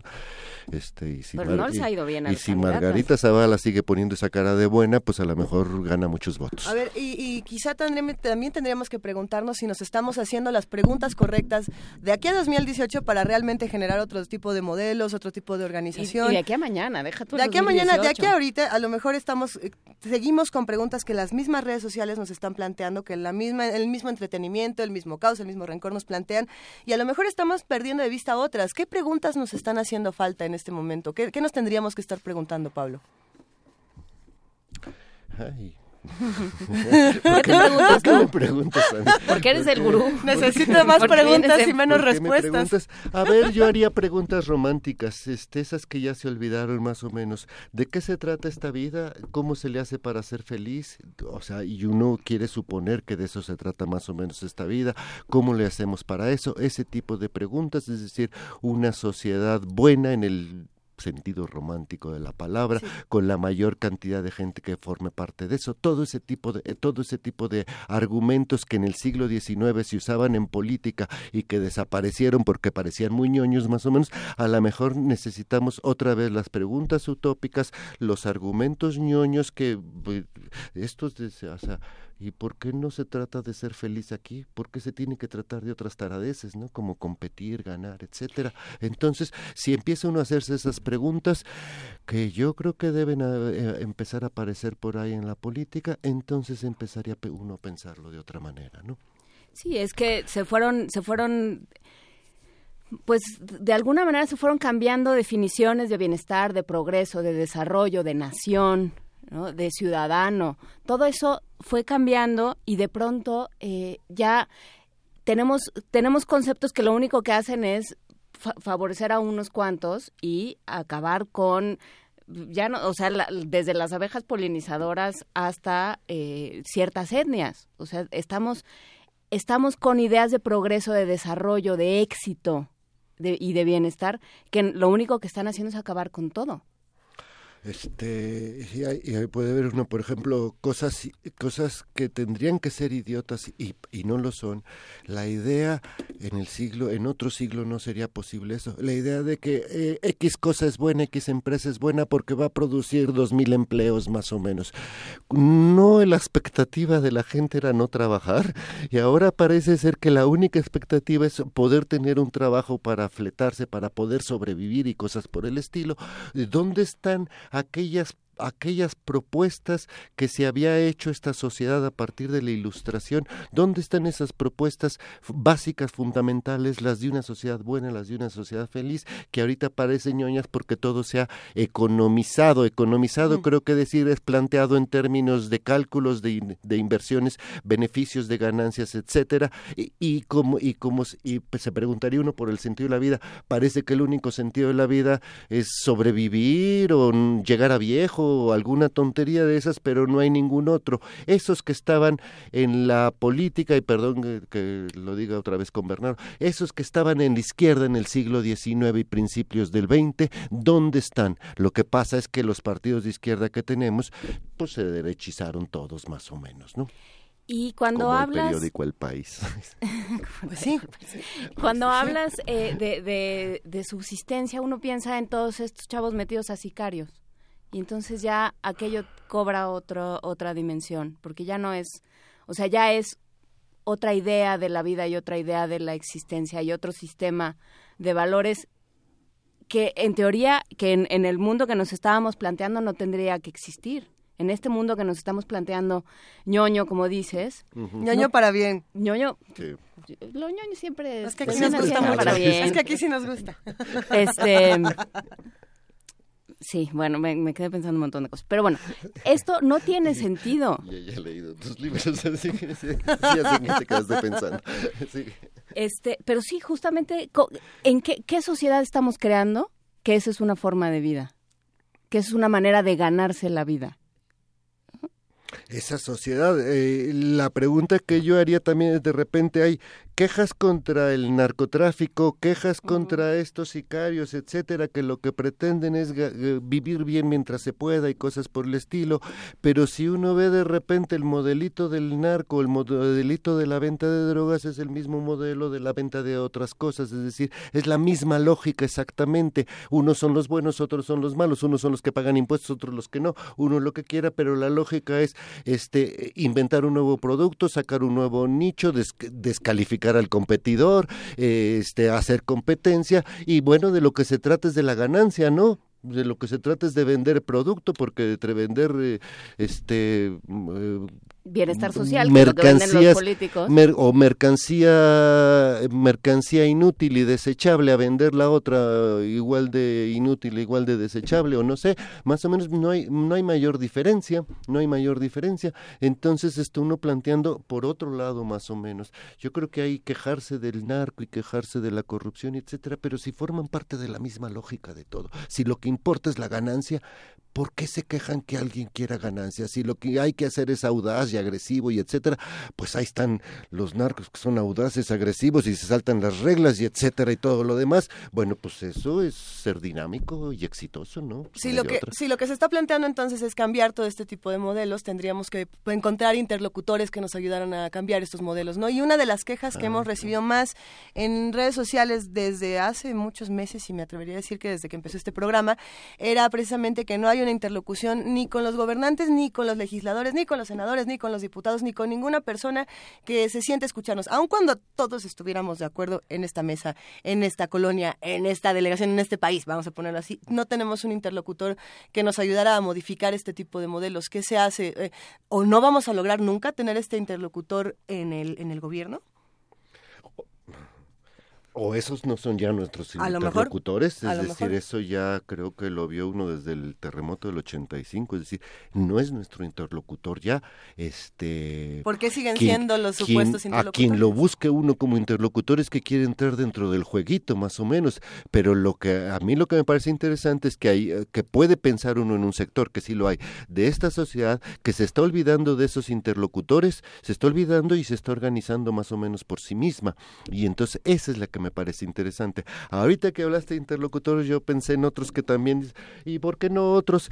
Hay uno, hay unos que están olvidadísimos los filósofos, los teóricos, los poetas, los etcétera, todos esos más o menos. Creo que hay algo bastante de esto de estar de moda o de no sé qué más o menos. Hay, cierto antiintelectualismo, ahora sí de izquierda y de derecha, cierto o un fuerte antiintelectualismo, de que esas cosas no importan más o menos. A lo mejor con quien se podría hablar serían, es decir, el rollo de la teoría, volver a pensar las cosas, el rollo de la crítica en el sentido, volver a pensar otra vez las cosas, que hay quien lo hace, para eso tenemos esta UNAM, es decir, hay quien lo hace más o menos y de repente esos no se han convertido en interlocutores, en interlocutores de nada ni de nadie. Los que saltan a la palestra, los que van a los noticieros, etcétera, son economistas, son etcétera, es decir, la, la otra lógica, pero la, pero pero la de las humanidades, por decirlo en el, esa, la de las humanidades, que siempre han tenido los, lo que es las humanidades, es siempre un proyecto de sociedad, esos, esos nadie los pela, ¿no? Y, ellos tampoco ah, alzan la voz, ¿o qué, qué, qué opinas? ¿Cuál sería su responsabilidad? ¿De la universidad o de todos los...? Pues de todos estos, de todos los Así como los Luis Villoro. es que fue el que me pensé. Este, sí, tampoco a lo mejor están muy encarrerados en la carrera de los de las becas, puntos, currículum y etcétera y prides y esas cosas como se llaman. Están demasiado encarrerados de repente ahí, pero hay algunos vagabundos en los pasillos de la universidad que todavía están pensando en las otras cosas. Hablando de los vagabundos de los pasillos de la universidad y de las aulas de la universidad, no los vagabundos sino los maestros, ¿qué, qué ves tú desde el ámbito académico? ¿Qué pasa con los alumnos? que son maravillosos, ¿eh? Este, ahí sí me, me, me, todo lo que digan de los alumnos, es que los alumnos son apáticos, es que no les interesa, es que etcétera, pues es que como das tus clases, mano. Este, eh, son verdaderamente, son maravillosos para mí en lo personal, es, lo que salva, no tiene nada de apáticos en el momento que está uno dando la clase y y, y, toca uno algo que les importa, ve uno que no, que, para nada. Lo que pasa es que si le dicen cosas que no le importan, pues se sigue con el, con el celular más o menos, ¿no? Este, creo que lo que sal, lo que, lo que salva en este momento la UNAM, perdón que lo diga, son, son, son sus alumnos más o menos. Esta carrera competitiva de PRIDES, puntos, etcétera, yo creo que está haciendo un enorme daño al, al conocimiento, un enorme daño al conocimiento, este, incluso a las relaciones académicas porque ya la gente está en eso y entonces lo que queda los los que están bíblicamente evangélica limpios de corazón más o menos es decir aquellos que no están persiguiendo nada más o menos son son los estudiantes no y entonces este bueno con, ahí hay una riqueza eh, gigantesca con ellos. Y cuál es la cuál es la responsabilidad de los maestros y de los investigadores que yo creo que es el tema que además no se va a discutir en ningún otro lado si no se discute en un medio oh, universitario. En, una conversación hace una semana, si no me equivoco, eh, no, estoy tratando de recordar con quién hablábamos, que lo que decía era, si a los investigadores no nos invitan a las discusiones, ¿cómo le hacemos para entrar? ¿no? Que era como esta queja de nosotros queremos entrar a las discusiones como cualquiera, ¿no? Y, no se nos está dando tampoco la oportunidad, ¿o, o sí? Este, eh, ay, yo no, de repente yo diría medio, medio, medio que sí hay posibilidades, ¿no? Este, eh, medio que sí hay posibilidades. Lo que, ah, lo que yo creo mucho cada vez más es respecto a la, a la universidad, eh, los que, los que somos universitarios, de eh, su ámbito a veces político, social, etcétera, es, decir, o donde se puede, para ponerlo en grave, donde se puede transformar la sociedad es dentro de la propia universidad, siendo críticos dentro de la propia universidad, la universidad a veces hay que defenderla de sí mismo más o menos, y entonces, por ejemplo, la, forma de gestación del conocimiento, la forma de discusión, la forma de, de todo eso, de repente se ha estado transformando por la vía de la introducción de la empresarialización economicista de esa lógica dentro de una universidad. Una universidad era algo distinto, era algo que generaba conocimiento y no algo que convertía el conocimiento en mercancías que se podían vender y cosas por el estilo, en profesores que se venden a sí mismos o que, o que se anuncian a sí mismos y cosas por el estilo. Entonces, por ahí una crítica, una crítica a la universidad y una crítica a la UNAM de los propios universitarios, creo que sería una crítica al, a este país a esta realidad y una vía para la, para la transformación y a mí me parece que fundamental. El asunto, eh, alguien por ahí dijo que la tarea de una universidad era pensar sobre la universidad. Al principio me pareció tonto, pero después me pareció fascinante. En efecto, la universidad es una institución creada para pensar en la universidad. ¿Qué quiere decir? El conocimiento, la posibilidad, la conciencia, este, la transformación de esta sociedad. Entonces a mí me parece, me parece fundamental. Este, bueno, pero aquí tenemos Radio UNAM, TV UNAM, tenemos muchas cosas muy bonitas. Pues sí, pero tenemos que servir Sigue para... siendo el mejor lugar del planeta la UNAM, eso, sí. Eh, eh, sí, pero, pero sí tiene la responsabilidad de, pensar el país y de, y de pensar el país en todas sus dimensiones, eh, y, y de pensar a quién está egresando, o sea, qué, qué tipo de alumnos estamos echando, estamos echando fuera, qué les estamos diciendo, para qué los estamos preparando, a qué país los estamos lanzando. ¿Cómo nos van a defender también? Ajá, y cómo se van a defender. ¿Cómo se van a defender si no tienen las herramientas eh, ni teóricas, ni prácticas, ni, ni de ningún sentido? Esto que dices de las humanidades, si son alumnos que hemos, como hemos dejado que el sistema educativo vaya, se vaya minando tanto, sobre todo el, el público, entonces son alumnos con, que ya llegan a la universidad con muchas complicaciones para leer la realidad y para leerse a sí mismos y para hablar consigo mismos. Entonces, ¿qué trabajo nos toca a nosotros? Pues, pues, uno grande hacerla, pues hacerla de secundaria y de primaria y de, y de, todo eso. Este, lo, lo que ve uno ahí al respecto es eh, esto, si verdadera, ¿qué hacemos con, con los alumnos? Es decir, eh, lo que ve uno es que se, están transformando en la educación universitaria en una especie de capacitación para el trabajo, como si verdaderamente, ahora sí, lo único importante es, es conseguir chamba, más o menos, y entonces hay que capacitar para conseguir chamba, ver cómo hacer para conseguir conseguir chamba, no importa de qué, no importa si haya que, que inventar conocimientos que ni siquiera tienen ningún fundamento ni cosas por el estilo. Y lo otro, aquello que era el papel de la universidad, eh, eh, este, formar conciencias, eh, hacer una visión crítica de la realidad, bueno, generar conocimiento por donde quiera uno, por el científico, por el humanístico y por por cualquier otro que haya, este, generar conocimiento, eso está desapareciendo porque parece que eso ya no importa, no esta idea de que la filosofía y las letras, esas cosas ya no sirven, sino que hay que convertir todo más o menos en ingenierías o administraciones o cosas por el estilo, está, está presente. Está presente en los alumnos porque se lo están aprendiendo y porque el mercado de trabajo está de la fregada término científico está está está este eh, eso eh, sí, en efecto, la preocupación es grande, es cierta, etcétera, pero eso no puede hacer eh, que, que, la universidad deje de cumplir su papel, que es el de constitución de una conciencia. ¿no?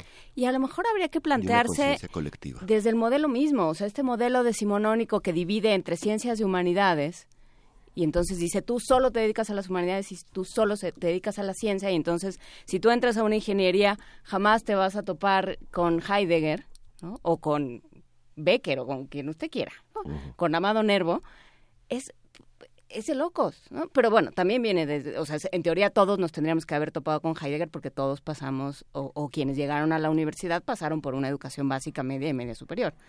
Em, no sé, no sé qué tendría que hacer la universidad en ese sentido, si es cosa de regresarse, pero sí pues, pienso yo, replanteemos el modelo, hablemos todos con todos. Es que hay que, es que hay que, sí, ahí está, la, hay que hablar de la universidad, es decir, es, es ciertamente fundamental plantearse o plantearse a la universidad este y desde el punto este de para qué sirve o para qué la quería uno y era por estos rollos ñoños y utópicos que uno que uno decía esas son las razones de la universidad. Entonces eh, esta idea que acabas de decir a ver plantearla por qué separar así porque luego estar separando así está causando estas lógicas enconadas de una contra la otra no la descalificación de las humanidades actualmente porque no sirven para producir dinero este este, ni para ni, ni para llegar al fin de la quincena, cosas por el estilo. Este, de eso no se, vive. De eso no se vive. ¿Y el enojo qué? y al final para quizá como ir redondeando todo esto después de toda esta eh, interesantísima charla que acabamos de mantener qué va a pasar con este caos con este rencor con esta con este entretenimiento que cómo cómo le podemos hacer en, ahora sí que de aquí como bien decían de aquí a mañana qué va a pasar de aquí a mañana, yo lo que, eh, lo que, como lo planteé es, hay que dejarlo correr, ¿eh? Está, dejarlo correr sin saber más o menos, sin saber para dónde se va a ir, como acaba de plantear, desde lo hondo están las diversas corrientes entre los bots y los manipuladores de las redes, con quienes sí se las creen, etcétera, por todos lados están, entonces dejar más o menos, dejar más o menos correr este caos, este, este caos se va planchando solo después, es decir, se va organizando poco a poco a poco y ver más o menos por dónde. Y entonces lo que uno diría es este interesarse a cualquier, a cualquier interesarse intervenir en la medida de que quiera por la vía que quiera que puede ser nada más por entender o por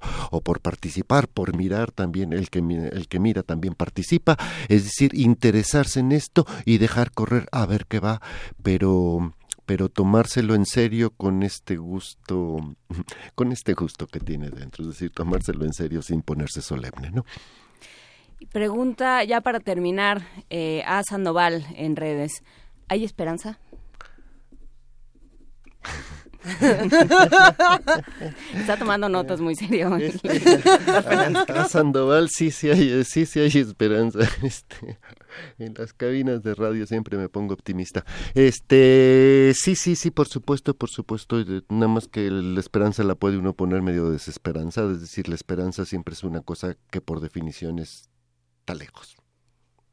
Este, la esperanza, si la pone uno como cosa presente, es aquello que lo hace a uno indignarse, moverse, hacer, y, y lo sorprendente es que cuando uno está enojado, etcétera, se nota, eh, cuando uno sale a, por ejemplo, a manifestar lo enojado que está, de repente no quiere confesarse a sí mismo lo contento que está de estar tan enojado, más o menos. Y es, a lo mejor esto de esperanza, dices, parece que en el presente este, este tipo de años, este tipo de movimientos, lo que hacen es poner en el presente algo que uno veía lejano.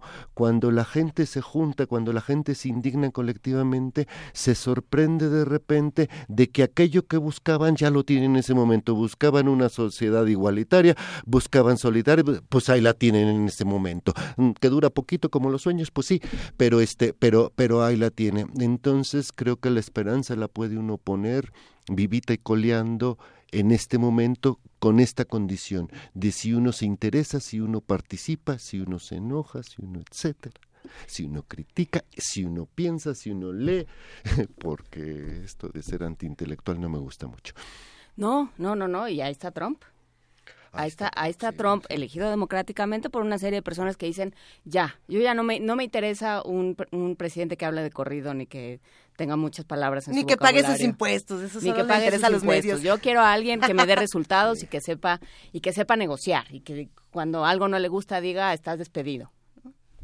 Eso es lo que está Y sucediendo. hay algo en esta cu- cultura contemporánea que sí parece ser que desdeña esta que se está volviendo demasiado disque emotiva. Yo creo que es una una emotividad bastante, bastante mercantilista, pero, eh, eh, pero hay algo que, que dice todo lo que sea teorizar, pensar, hablar, etc. Todas esas cosas son, este, son despreciables. ¿no? Habrá que ver también cómo le hacemos para que todo este conocimiento no caiga en el otro lado de la pretensión, ¿no? Eh, En este yo no entiendo lo que me estás queriendo decir porque me lo dices con estas palabras tan inmensas y tan rimbombantes que de pronto yo me siento fuera de la discusión. Y cuando yo pierdo a mi interlocutor con el que se suponía que tenía que explicármelo de una manera más sencilla, pues también hay un, un divorcio. Si estamos divorciados con absolutamente todo, también habría una responsabilidad de los que más saben de, de no ponérnosla tan difícil, ¿no? Pero yo creo que eso ya será una discusión de otro día porque ya se nos está Cuando- viniendo el tiempo encima. Cuando usan palabras rimbombantes es que no saben. Eh, ay, bueno, es que también esa es la otra. Pablo Fernández que esconder ¿qué- de alguna manera. Qué honor haber podido No, charlar esta mañana contigo. Muchas qué gracias. gusto, qué honor este, haber estado aquí. ¿Volverás pronto para seguir Pues discutiendo? apenas me digan, me da mucho gusto estar. Así Muchas será. gracias, Pablo Fernández. Eh, vamos a escuchar una recomendación de Alejandro Puch que nos manda desde Uruguay. Es El Milongón y es así.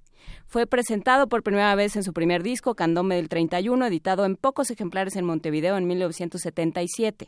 En esta versión que escucharemos, dice todo esto de Alejandro Puch, canta Jaime Ross, toca guitarra y co- cololoche junto a enormes Ah. músicos uruguayos como el guitarrista Julio Covelli, primera guitarra de Alfredo Citarrosa, y el dúo Los Olimareños, José Pepe Guerra y Braulio López, que lo acompañan en coros. Tanto Alfredo Citarrosa como los olimareños fueron artistas cuyo exilio político conoció el enorme pueblo de México, por supuesto. Eh, vamos a escuchar, eh, recomendado Eh, por Alejandro desde Alejandro. Uruguay, La Milonga y es así.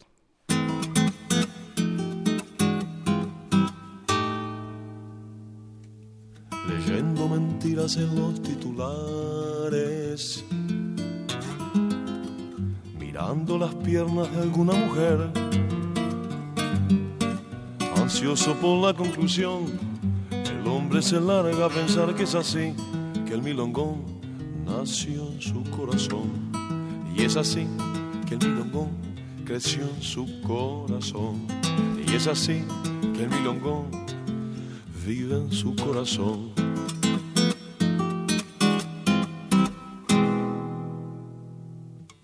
Queriendo encontrar el insulto preciso,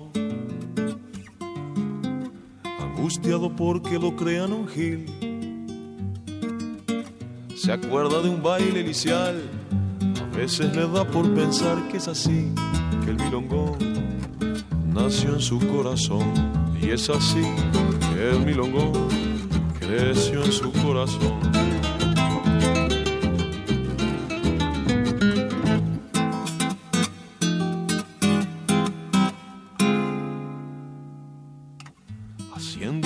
Balance de su matrimonio,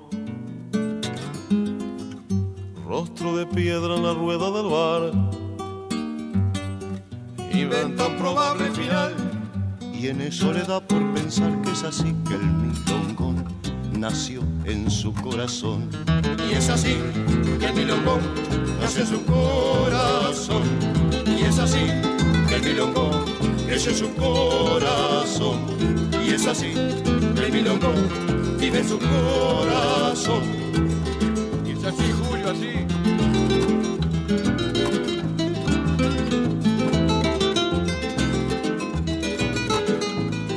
Y es así que el milongón creció en su corazón. Y es así que el milongón vive en su corazón.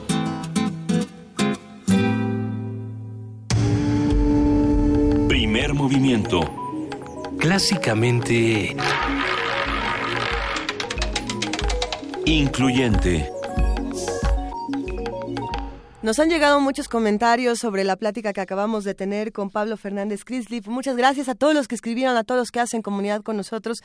Es un tema complejo, sin duda, y creo que el asunto precisamente se trata de que no tenemos que estar necesariamente de acuerdo con todas las opiniones, o sí, eh, pero en cualquiera de los casos hay que aprender a discutirlas y hay que aprender a ponernos de acuerdo con el que tenemos enfrente, ¿no? Que ese quizás sea el primer paso, querida Juana Inés. Te veo que empiezas a sonreír de manera macabra y no sé por qué. ¿Qué estás planeando? No, es que nos, nos mandó R. Guillermo un- una posibilidad de poesía necesaria del día de hoy. Me gusta. ¿Es una de Woody Allen? Es una de Woody Allen basada en, un, en una frase de Emily Dickinson. Entonces creo que sí puede ser.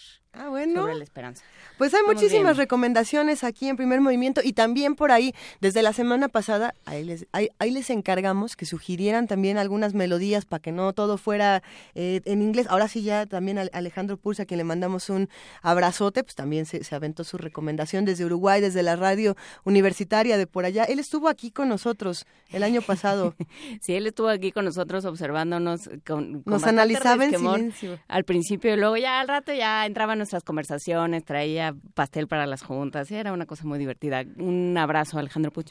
Eh, por cierto, Poesía Necesaria se abre a todo el mundo. El que quiera mandar su poesía, eh, su, su lectura de algún poema, está, lo, lo puede hacer a primermovimientounam.gmail.com. A ver, pero ¿cómo, ¿cómo opera este asunto? Pues igual que operó el, el- las, las audiciones, igual que operaron las audiciones para la pastorela. Ajá. Usted Yo mando mi se poema. graba, man- se graba con su poema, con su celular, este, si es usted más, más tecnológico con alguna grabadora, alguna aplicación, algún micrófono, nos lo manda y siempre y cuando cumpla las características técnicas necesarias para pasar al aire. Dice, pues dice Frida Saldívar que filtro de, de calidad, así, ¿cuál, ¿cuál es el filtro de calidad? Eh, tiene que sonar más o menos bien esta grabación. Hasta las de WhatsApp suenan bien si las hace uno en un espacio cerradito, sin tanto eco y sin tanta cosa. Metiéndose en el closet siempre es bueno porque la ropa eh, siempre ayuda si uno se mete en el closet. Yo si nunca uno- creo que hay que meterse en el closet, Juan Inés, pero esa es una decisión. Solamente para grabar porque la ropa absorbe los sonidos y entonces no parece que está uno metido en una cubeta.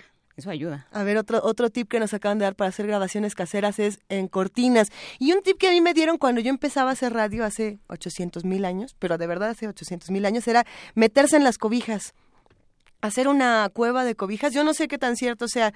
Adentro del coche también es otra, pero que si así es como un nidito, así como cuando eres niño y quieres leer, cuando tus papás te dicen que ya te vayas a dormir y te metes con tu linterna y te pones a leer tus libros, bueno, también así uno puede hacer sus grabaciones. O contra el, digamos, contra el vértice de un sillón. Contra el vértice del sillón, ahí también Ajá, puedes la hacer. esquina de un sillón, ahí, o sea, si uno se pone contra esa esquina, también ayuda. Por todas estas cosas que estamos discutiendo aquí en Primer Movimiento, por favor, ayúdenos a comentarlas, a seguir platicando en arroba P Movimiento, diagonal Primer Movimiento UNAM y en el 55 36 43 39. Nosotros vamos a compartir en este momento más información que nos comparte la universidad. A ver, la depresión afecta a 15% de los mexicanos dentro de 18 y 65 años de edad. La Facultad de Medicina de la UNAM creó un sistema de cómputo, ah, miren nomás, que permite diagnosticar y tratar de mejorar de, de mejor manera esta enfermedad. Eh, nuestra compañera Cindy Pérez Ramírez nos va a ampliar la información.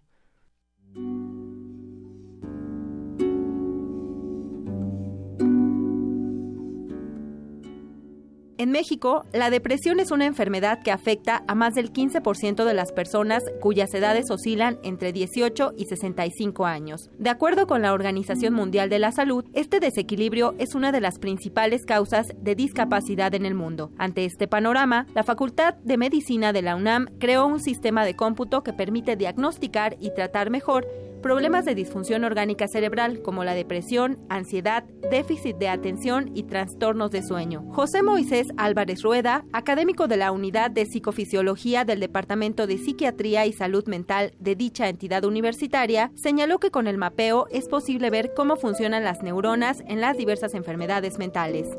El mapeo cerebral pretende eh, analizar la señal biológica que aparece en el electroencefalograma, analizando alrededor de 64 puntos por segundo de lo que nosotros hemos denominado la armónica de la onda del electroencefalograma. Con esto nosotros los uh, clasificamos en cuatro bandas de frecuencia el sistema llamado DSP.ver 0.5 puede ayudar en el tratamiento psicoterapéutico y o farmacológico de la depresión, cuya incidencia es alta. Según datos del Departamento de Psiquiatría y Salud Mental de la UNAM, el 40% de los pacientes que recibe padece algún grado.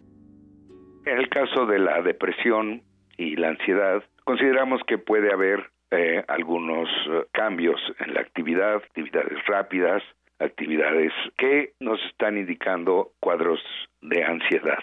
Consideramos que un paciente con un cuadro depresivo puede tener algunos cambios en la actividad cerebral. Se podría predecir estos padecimientos con algunos cambios, sobre todo en la asimetría que puede presentar un paciente en el electroencefalograma. El programa es único en el mundo porque es compatible con cualquier computadora y equipo de electroencefalografía. Además, reduce hasta 90% el costo del estudio electroencefalográfico. Para Radio UNAM, Cindy Pérez Ramírez.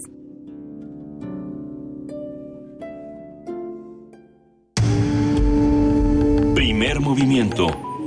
Clásicamente universitario.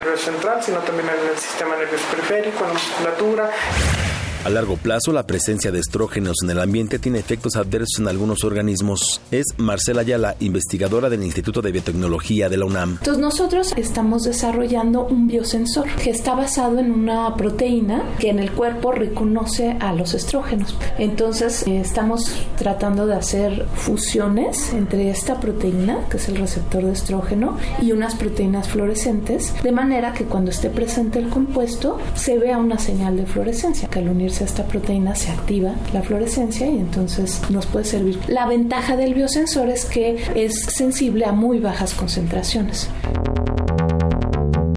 Nacional. José Antonio Min, secretario de Hacienda, aseguró que el precio del petróleo y la devaluación del peso frente al dólar influyeron en el aumento a las gasolinas. Adelantó que dependerá del entorno internacional el nuevo aumento de los combustibles en febrero. El precio de la gasolina se determina por tres factores fundamentales. Se determina por el precio del petróleo, se determina por el propio precio de, la, de la gasolina, se determina en menor medida por márgenes de refinación. Tenemos enfrente enorme volatilidad y estamos esperando para ver cuál es el entorno que tenemos hacia febrero. Pues dependerá de qué pase con nuestro tipo de cambio, que es hoy la variable que más se está moviendo. El precio del petróleo se ha movido poco, de hecho ha bajado un poquito, y de la combinación de eso, pues resultará qué pase con el precio de las gasolinas. Puede ser que el precio de las gasolinas eh, de manera internacional tuvo baje de precio. La de México seguirá la suerte que siga en el resto del mundo. Luis Alfonso de Alba, embajador mexicano ante la Organización de Estados Americanos, informó que este 2017 México será por primera vez sede de una Asamblea General de ese organismo. Señaló que la fecha propuesta es del 28 al 30 de junio. Los gobernadores de Tamaulipas, Chihuahua, Sonora, Baja California, Coahuila y Nuevo León se reunirán este lunes para definir estrategias ante un eventual aumento en la deportación de migrantes con el arribo de Donald Trump a la Casa Blanca. Economía y finanzas. El secretario de Economía, Alfonso Guajardo, dijo que el presidente electo de Estados Unidos, Donald Trump, debe tratar con más respeto a empresas que invierten en su país. Esto al hacer referencia a las amenazas del magnate para imponer fuertes aranceles a empresas automotrices si no trasladan su producción a la Unión Americana. 10 plantas en Estados Unidos, 550 distribuidoras y emplea más de 130 mil estadounidenses, pues si yo fuera el señor Trump los trataría con más respeto. Internacional. El presidente de Venezuela, Nicolás Maduro, criticó a los gobiernos neoliberales de Brasil y Argentina. Aseguró que sus administraciones responden a los designios del Fondo Monetario Internacional. Y en el sector privado, congelamiento de salarios, pensiones, tarifazos en todos los servicios públicos, privatización de la salud, de la educación, es decir, todo lo que el gobierno bolivariano tiene en sus manos y mantiene al servicio del pueblo en manos de un gobierno neoliberal se perdería irremediable y trágicamente. Es inconcebible en esos países capitalistas y neoliberales. Rafael Correa, presidente de Ecuador, afirmó que en 10 años su gobierno ha transformado irreversiblemente a su nación. Un pueblo entero que ha tomado el control de su destino y en apenas una década, en términos de desarrollo eso es bastante poco, en apenas una década hemos logrado transformar irreversiblemente la patria. Recuperamos el valor de la palabra en la política. Deportes. Luego de vencer un gol por cero a Cruz Azul, Francisco Palencia, director técnico de los Pumas, aseguró que derrotaron a un gran equipo. Nos enfrentamos a uno de los, de los equipos que, es, que tiene mejor plantel y que está de los que está mejor entrenado en la liga. Esto se puede como, considerar como un derby, un clásico, y, y, creo que este tipo de partidos los tienes que ganar. Hay veces no juegas tan bien, hay veces juegas bien y no ganas, hay veces no juegas tan bien y ganas. Entonces yo creo que lo más importante y el sentimiento que me quedo es que me llevo tres puntos, los primeros de la liga, y ante un rival que es muy poderoso. Hasta aquí la información. Buenos días. Radio UNAM. Clásicamente informativa. La creencia dicta que cualquier conjuro o maldición ejecutado después del atardecer aumenta su fuerza conforme se acerca a la medianoche. Para aumentar su sonido, Carpe Noctem. Sintonízalo ahora los viernes a las 0 horas por el 96.1 de FM.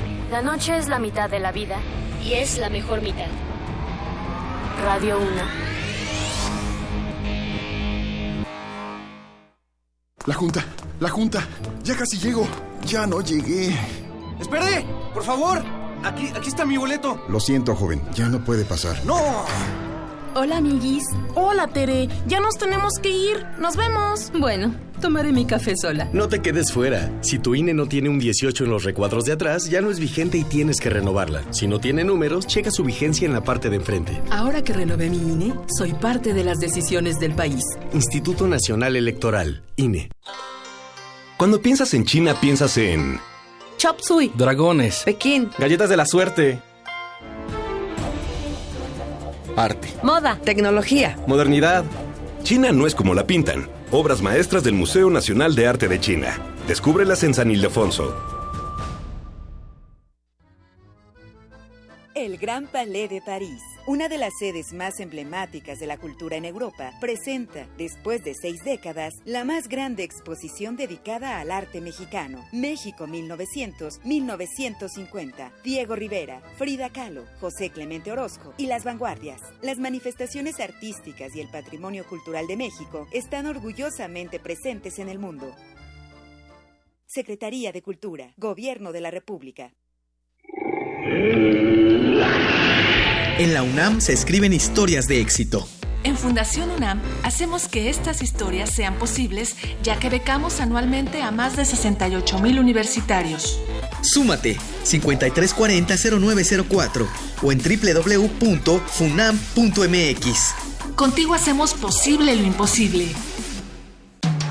Búscanos en redes sociales, en Facebook como Primer Movimiento UNAM y en Twitter como P Movimiento o escríbenos un correo a primermovimientounam@gmail.com. Hagamos comunidad. Son las 9 de la mañana con 7 minutos y si usted, como muchas personas que conozco, que no soy yo, toma muchos antibióticos porque le dio gripa y entonces eh, luego le dio la otra infección porque se tomó el antibiótico que no era y entonces se automedicó otro y así sucesivamente, pues les tengo una noticia. usted muy mal. No, no les va a gustar lo que les tengo que contar, pero es importante. A ver, el consumo excesivo de antibióticos se ha convertido en un problema de salud mundial porque las cepas se vuelven resistentes a estos y una vez que se vuelven resistentes, bueno, la cosa se complica demasiado. Nuestra compañera Cristina Godínez preparó la siguiente información. Vamos a escucharla y a dejar de tomar antibióticos así, así porque sí. El exceso en el consumo de antibióticos se ha convertido en un problema de salud mundial, a tal grado que los países que integran la ONU firmaron un acuerdo para controlar el suministro de antibióticos. El principal riesgo es que las cepas se vuelven resistentes a los tratamientos, ya que el antibiótico mata a la mayoría de bacterias y las más resistentes empiezan a proliferar, lo que reduce la posibilidad de curar infecciones. La Organización Mundial de la Salud indica que cada año 480.000 personas presentan resistencia a múltiples antibióticos. Es el doctor Edmundo Calva, investigador del Instituto de Biotecnología de la UNAM. Precisamente porque se seleccionan las cepas o las bacterias que son resistentes a los antibióticos.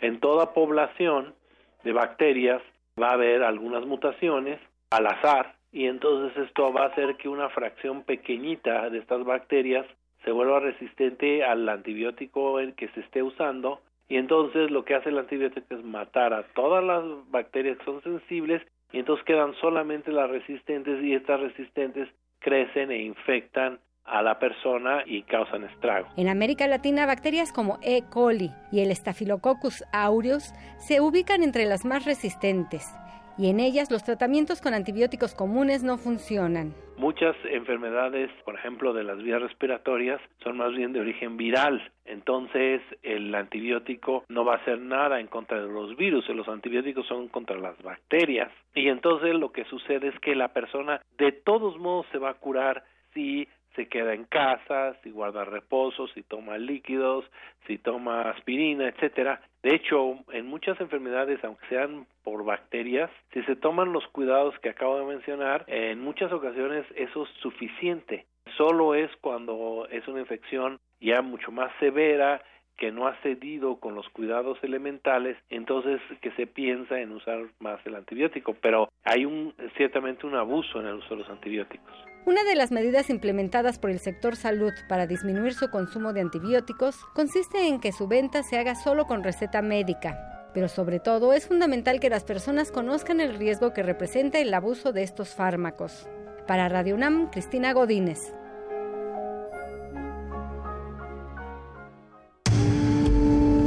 Primer movimiento.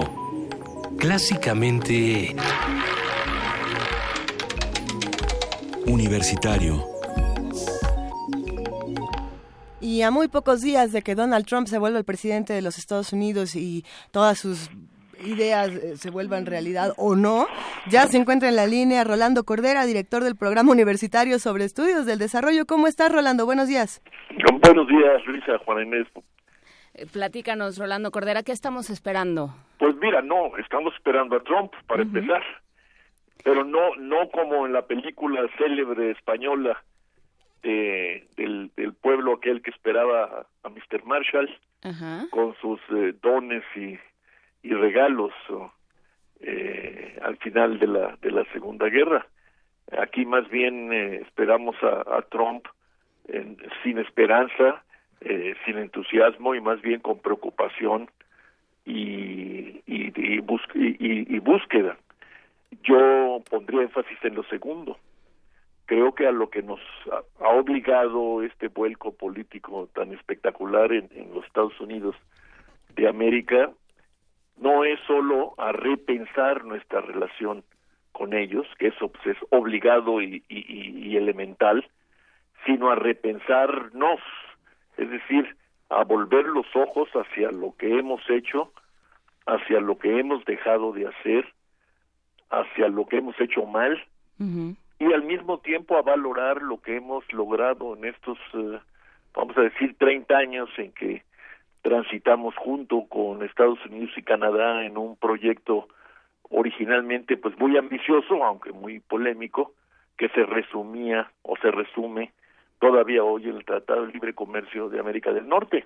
La primera lección, me parece, es eh, que tenemos que asumir que haber apostado prácticamente todo a las promesas del libre comercio que se confundieron con lo que el presidente Reagan llamaba la magia del mercado y al mismo tiempo haber apostado todo el comercio o en su mayoría prácticamente absoluta al comercio con un solo país, los Estados Unidos de América, pues no es lo mejor que pudimos haber hecho.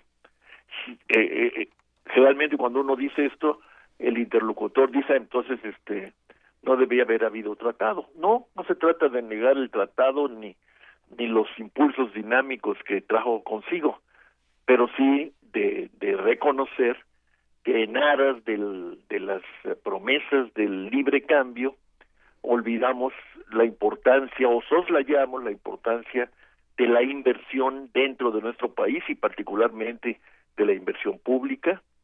Eh, dejamos para después, para un después nunca definido, el tema fundamental del mercado interno, que quiere decir inversión, pero también consumo de masas, que a su vez quiere decir empleo y salarios, y que es la hora de reconsiderar, como dijera el clásico, sin prisa pero sin pausa, en una especie de globalismo acelerado que tiene que estar mediado por una voluntad eh, nacional de, de construcción de una auténtica visión estratégica que emane de nuestras necesidades y nuestros deseos y nuestras ambiciones y no se deje y no se le deje hacer definida por los movimientos del mercado o por las eh, veleidades de la política del socio mayor que como sabemos siempre es muy veleidosa no claro esa es eh, mi consideración inicial. Eh, aprovecho si les parece y no me cobran Adelante. este la, la oportunidad para anunciar que el miércoles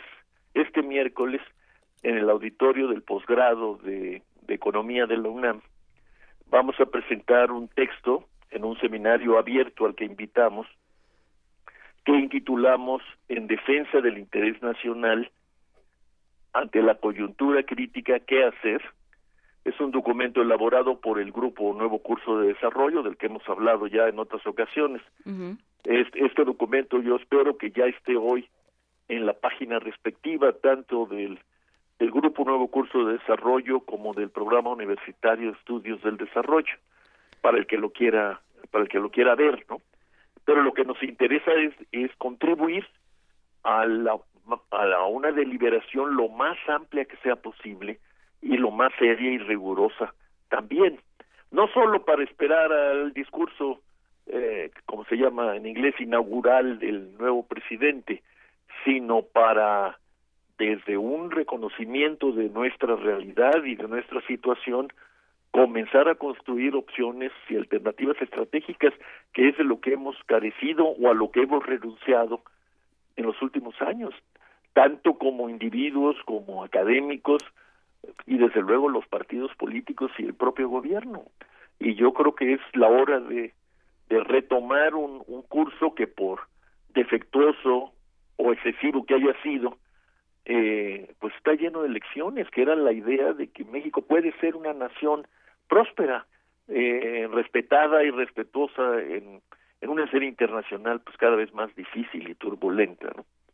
Sí, eh, creo que es, es importante esto que mencionas, es importante este, este documento que se presenta el miércoles y que ojalá podamos conversar con, con mayor amplitud a lo largo de la semana, Rolando, porque, porque también yo creo que la gran pregunta es sí, hay que hacer esto, pero ¿quién lo va a encabezar? Cuando salen eh, todas las autoridades del ramo de, economía, de hacienda, la misma presidencia de la República, a decir, pues así están las cosas y es todo es horrible, ¿no? Y, y, y, plantean una serie de medidas que no que no dicen mayor cosa y que nada más tienen descontentos a diferentes sectores económicos, eh, no parece que haya quien está realmente tomando en sus manos la discusión y y la contención de, de este problema. El problema ahí está, no nos pues lo tienen que volver a decir. Mira, de todas maneras, eh, críticos y, y, opositores como uh -huh. podemos ser, y como creo que somos ustedes y yo, claro. de, de, alguna manera,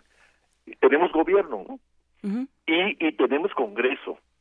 y tenemos partidos insatisfactorios y es más no solo insatisfactorios se han vuelto irritantes para muchos eh, para muchos mexicanos y para buena parte de la opinión pública eh, etcétera. Pero nosotros tenemos que asumirnos como ciudadanos y reclamarles que cumplan con la definición constitucional que tienen de entidades de interés público los partidos. Y al gobierno que pues que, que se haga cargo de sus obligaciones constitucionales que no solo son eh, respetar y hacer respetar, cumplir y hacer cumplir la ley, eso es el punto de partida, ¿no? Eh, las obligaciones constitucionales están también eh, establecidas en el artículo primero de la Constitución que nos ha vuelto un Estado nacional articulado y organizado en torno al respeto y garantía de los derechos humanos, que implican derechos económicos, sociales y culturales, es decir, implican una acción positiva, propositiva del Estado y de los gobiernos en favor eh, o dispuestas a cumplir y hacer cumplir esta obligación con respecto a los derechos humanos. Y, y, y, bueno, tú te sientes, ustedes se sienten muy eh, eh, insatisfechas y, y, molestas con el desempeño de las autoridades. Yo también. Pues claro. Pero, pero, no, pero eso no me, no me lleva a negarlas, no se me explique. No me lleva a negarlas por una razón, porque como tú bien dices, y entonces quién encabeza, pues no, no vamos a admitir que encabece el mejor postor, ¿no? Yo creo que nos, es la hora precisamente de afirmar la validez y la necesidad, las dos, de la democracia, que nos tiene muy insatisfechos que ha cumplido mal este, los propósitos iniciales, no ha generado buenos gobiernos, ni, ni una deliberación seria, adulta, responsable, como lo hemos eh, visto una y otra vez. Bueno, pero ahí está la democracia y yo creo que hay que poblarla, hay que colonizarla y exigir que se respete y se cumpla. Porque si no vamos a enfrentar una situación de, de, de, montonera, de todos contra todos, y, y el 2018 puede ser un infierno, ¿no?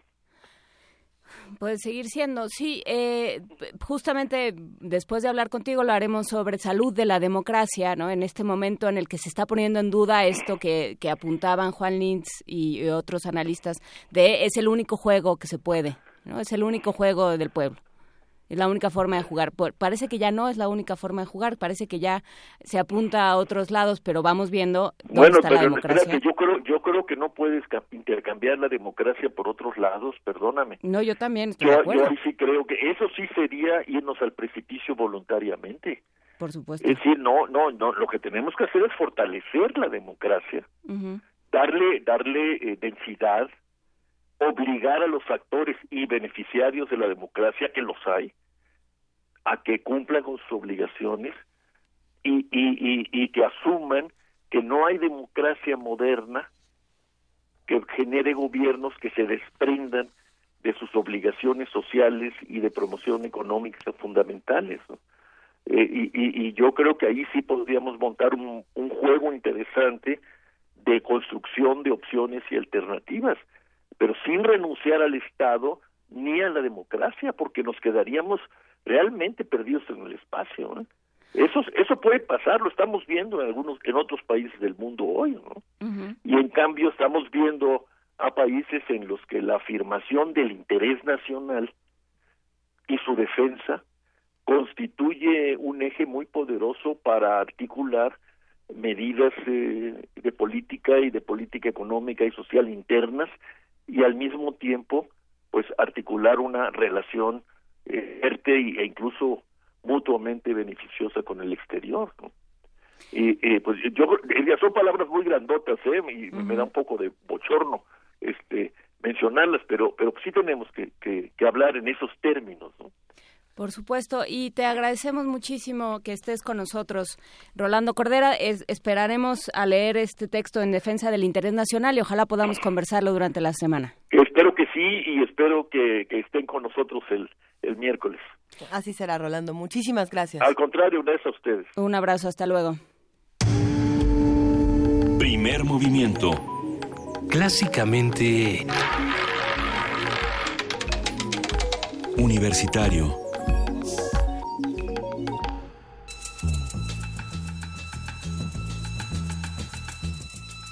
Es hora de poesía necesaria.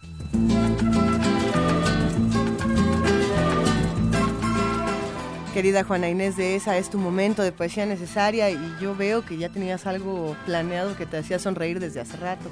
Sí, eh, te digo esto que nos mandó R. Guillermo de, de Woody Allen. Woody Allen es tan citable. Estaba viendo una serie de citas de Woody Allen. Por ejemplo, el 90% del éxito se basta en insistir.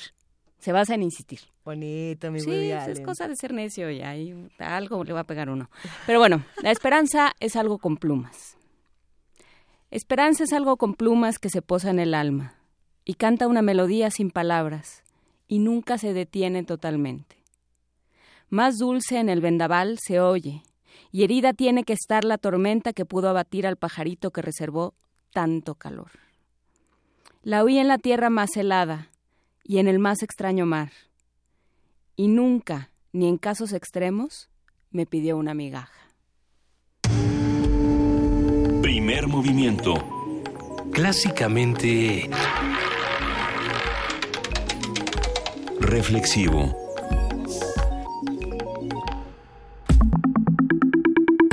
La mesa del día. El término democracia proviene de las palabras griegas demos, que significa pueblo, y kratos, gobierno. De esta forma, etimológicamente, democracia significa gobierno del pueblo, gobierno ejercido y controlado por el pueblo. Este sistema de gobierno surgió en la polis de Atenas entre los siglos 7 y 4 antes de Cristo. El órgano máximo de gobierno de la polis era la asamblea y estaba integrada por todos los ciudadanos libres, es decir, ni mujeres ni esclavos, quienes se reunían en la plaza pública para discutir los asuntos gubernamentales. Para fortalecer cualquier Estado democrático es fundamental que existan varios instrumentos de participación ciudadana, como son el plebiscito, la iniciativa popular, la consulta ciudadana, la rendición de cuentas y la asamblea ciudadana. Frente a los procesos democráticos en el mundo y sus sorprendentes resultados, hoy hablaremos sobre la salud de la democracia, las tendencias políticas y sociales con respecto a la representatividad y, por supuesto, nuestra visión de las elecciones. Para ello nos acompaña la doctora Marta Bárbara Ockman. Ella es profesora de la Escuela de Gobierno y Transformación Pública del Instituto Tecnológico de Monterrey y le agradecemos mucho que esté esta mañana con nosotros. Buenos días, Bárbara, Marta Bárbara Ockman. Gracias por estar con nosotros. Eh, buenos días, al contrario, muchísimas gracias por la invitación. Cuéntanos, eh, ¿Cómo está hoy la democracia? ¿Cómo la ves tú? Yo creo que depende de qué democracia estamos hablando. Creo que es uno de los eh, sustantivos más adjetivados. Entonces, si estamos hablando de democracia plebiscitaria, pues la democracia está muy bien. Uh -huh. En eh, muchas decisiones se justifican con el apoyo de la sociedad, el voto mayoritario.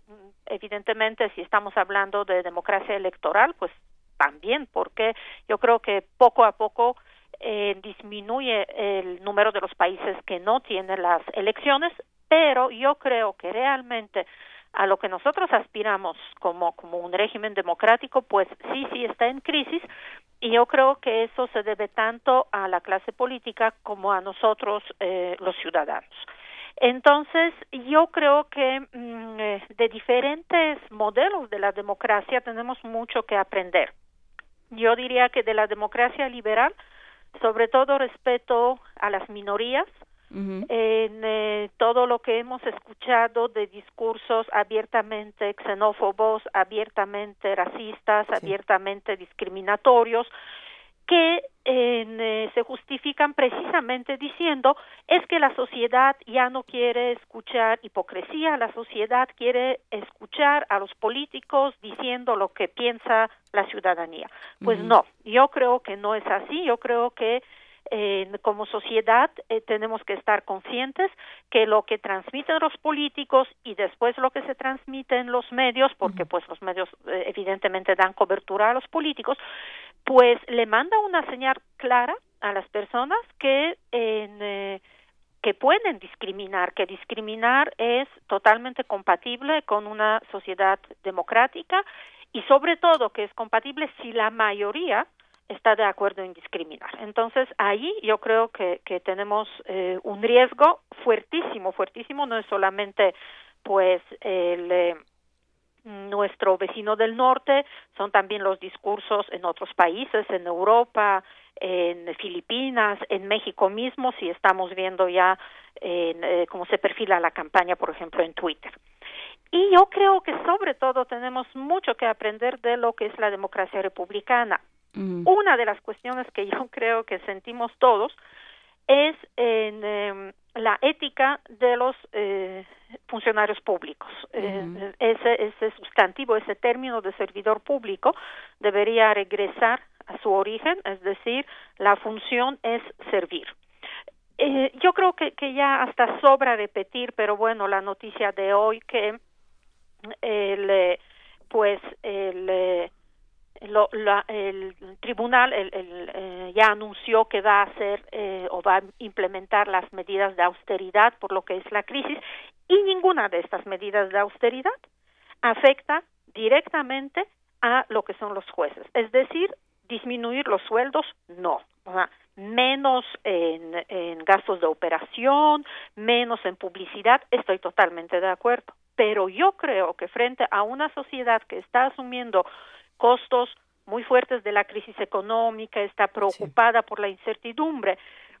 En eh, el hecho de que los funcionarios públicos y, y, pongo a los jueces como un ejemplo porque pues evidentemente no es el, el único pero, pero sí en, en, cierta forma es extremo no en el momento que que eh, los jueces del Tribunal Supremo ganan más que el presidente de la República y no es que el presidente de la República esté ganando una miseria, pues yo creo que, que sí, ahí hay una cuenta pendiente y eso va desde los, los más, eh, lo, los cargos más altos hasta los cargos medianos, porque por ahí no sé si recuerdan que en el sexenio del presidente Calderón hubo congelación de sueldos de funcionarios públicos, que en el caso de los funcionarios de nivel más bajo, que, que ganan prácticamente, bueno, muchos eh, a nivel de salario mínimo, pues congelarles es así como que también eh, muy injusto. Pero también nosotros como sociedad, como ciudadanos, que nos eh, llamamos y y, y, defendemos este derecho y nos indignamos en nombre de ser ciudadanos y de derechos ciudadanos, yo creo que también se nos olvidó en, eh, que, la ciudadanía no solamente implica derechos, sino también deberes.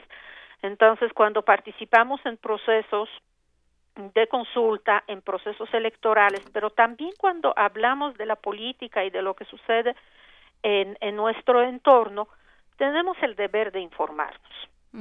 Y aquí yo diría, las redes sociales no es la mejor forma de informarnos porque en eh, la, la, cantidad de noticias falsas que, que, que, circulan, precisamente la cantidad de prejuicios que circulan, yo creo que, que tenemos que regresar a los medios de comunicación serios, a los eh, periódicos, a mm, eh, enterarnos desde diferentes puntos de vista y por lo menos cotejar la información antes de tomar las decisiones. Sé que es muy difícil, sé que estamos abrumados frecuentemente por lo que son las obligaciones laborales, las obligaciones familiares, pero yo creo si nos estamos quejando tanto del sistema político, también tenemos que asumir nuestra obligación y entonces pues hacer un esfuerzo para que cuando reclamamos nuestro derecho de ser tomados en cuenta, pues lo que nosotros le exigimos a los políticos también esté sustentado en algo más que nuestro, pues sí, frecuentemente nuestro propio prejuicio finalmente. Claro, eh, yo creo que ha sido una discusión constante alrededor de, de las diferentes eh, tomas de decisiones que se han dado en los últimos, en el último año, por supuesto, pero en los últimos tiempos. Y, yo creo que aquí hay una discusión interesante, que es eh, qué pasa con esa democracia de todos los días. De pronto pensamos, limitamos, eh, por una cosa, supongo, de estructura, limitamos la democracia a eso que sucede cada seis años o cada tres de ir a las urnas y ejercer el voto. ¿Cómo, ¿Cómo se ve la democracia todos los días? ¿En qué, ¿En qué se manifiesta un régimen democrático de manera cotidiana? Yo creo, aquí hay, hay es una excelente mm, pregunta, ¿no? Es, un debate muy, muy importante, pero yo sí quisiera, porque yo creo que en México es una cuestión importante, señalar que eh, hay, hay una interpretación que la democracia en la vida diaria se mm, manifiesta también en el trato que nosotros tenemos eh, con nuestros conciudadanos.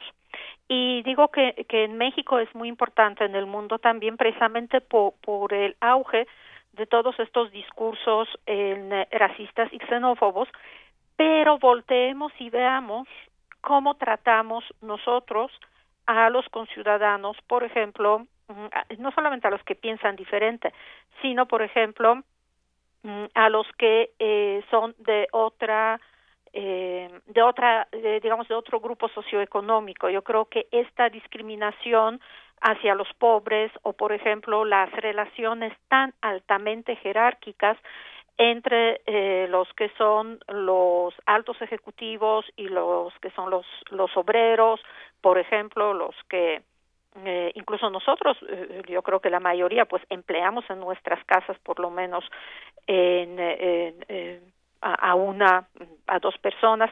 Y eh, el trato, por ejemplo, el impedir la libre circulación de personas con el, la, el argumento de la inseguridad que básicamente se traduce en que los guardias que nosotros contratamos están hostigando a las personas pobres, a los trabajadores, a, las personas que van a trabajar en estas colonias.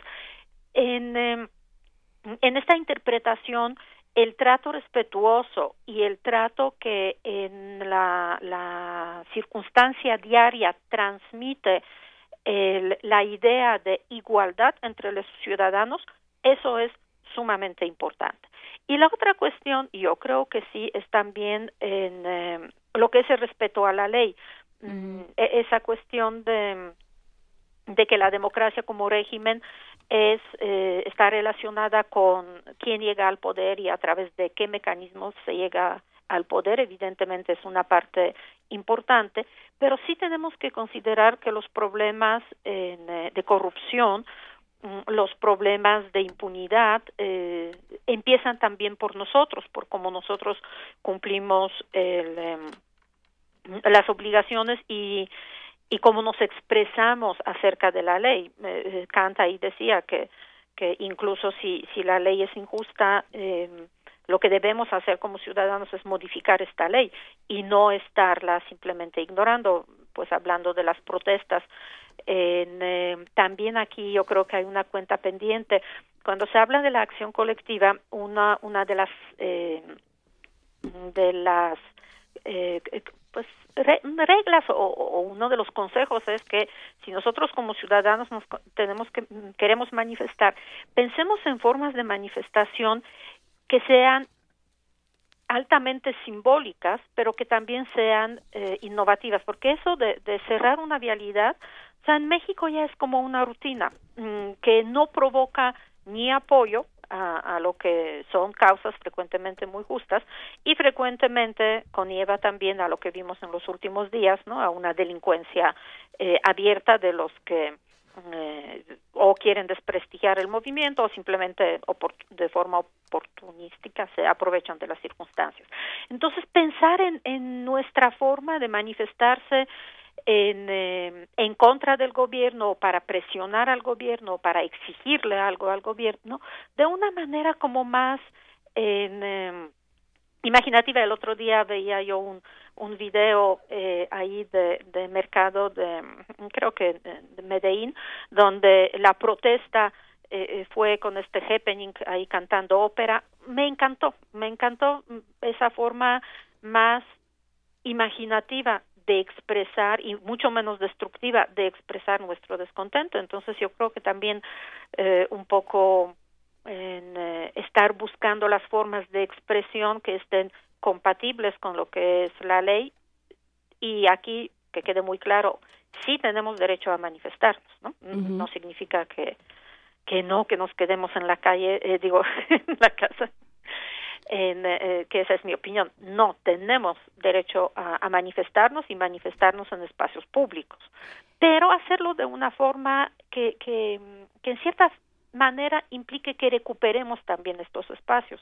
Yo creo que eso también sería una buena forma de revitalizar la democracia y atraer a las personas hacia las expresiones democráticas del descontento ciudadano. Y cómo también, eh, cómo volver a aprender, volvernos a hacernos de, eh, volvernos a hacer de estas instituciones, porque si algo ha campeado en los últimos tiempos, creo, eh, doctora Marta Ockman, es la idea de unos son los políticos y otros son las personas, casi en esos términos. Entonces, eh, si, si algo ha propiciado que, que se den ciertas decisiones en el mundo, como decía, pues tiene que ver con esta parte de los políticos de siempre, los políticos tradicionales, los políticos de carrera, y entonces también eso lleva un desprecio enorme por las instituciones que, como decíamos hace rato con el doctor Rolando Cordera, son las que las que tenemos, no podemos no podemos desdeñarlas ni ni pasarlas por alto. Sí, de hecho, en, eh, yo creo que una de las de las cuestiones que más eh, fomenta el abstencionismo y el retiro de lo que es participar de forma institucional en México es esta visión que la clase política se está pues en, eh, como reciclando eh, entre pues las mismas élites los mismos círculos. Y eso provoca también eh, como esta actitud eh, no solamente de, de, nosotros que que pues ya eh, tenemos varias décadas con, derechos electorales, sino también de jóvenes de no considerar el eh, competir por puestos políticos.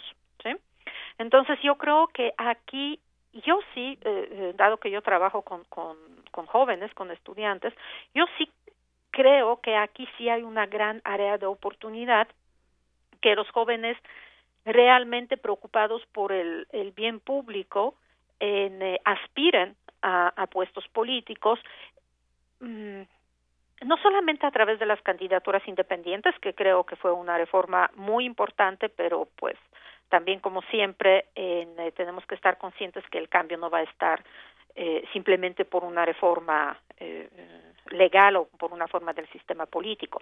Pero eh, he estado en contacto con, con varios jóvenes que sí participan en, en eh, la vida política, sea a nivel eh, local, eh, estatal o, eh, pues, sí, pues la mayoría, por ser jóvenes, pues sí, empieza con, con los niveles locales. Y yo creo que sí hay jóvenes que están interesados en la política y sí están mmm, deseosos o por lo menos están apostando a hacer cambio desde el sistema político, no, no fuera del sistema político. Y aquí yo creo que es importante que los apoyemos dándoles cierta como cierto crédito de confianza porque evidentemente el cambio no puede ser un cambio radical uh -huh. eh, cuando cuando el cambio se empieza desde adentro desde el sistema político los cambios son pequeños y en, eh, poco vistos, pero por ejemplo, en eh, los actos de transparencia, el hecho eh, de mm, comunicarse con ciudadanos, de hacer o insistir en, en pequeñas reformas, en, en eh, realmente demostrar que el trabajo diario hecho y que no hay un lucro personal, porque yo creo que una de las cuestiones más importantes eh, eh, que, que, desvirtúa el sistema político es que la gente entra ahí mm, con la intención de lucro, simplemente, no, uh -huh. no, no por el interés público. ¿no?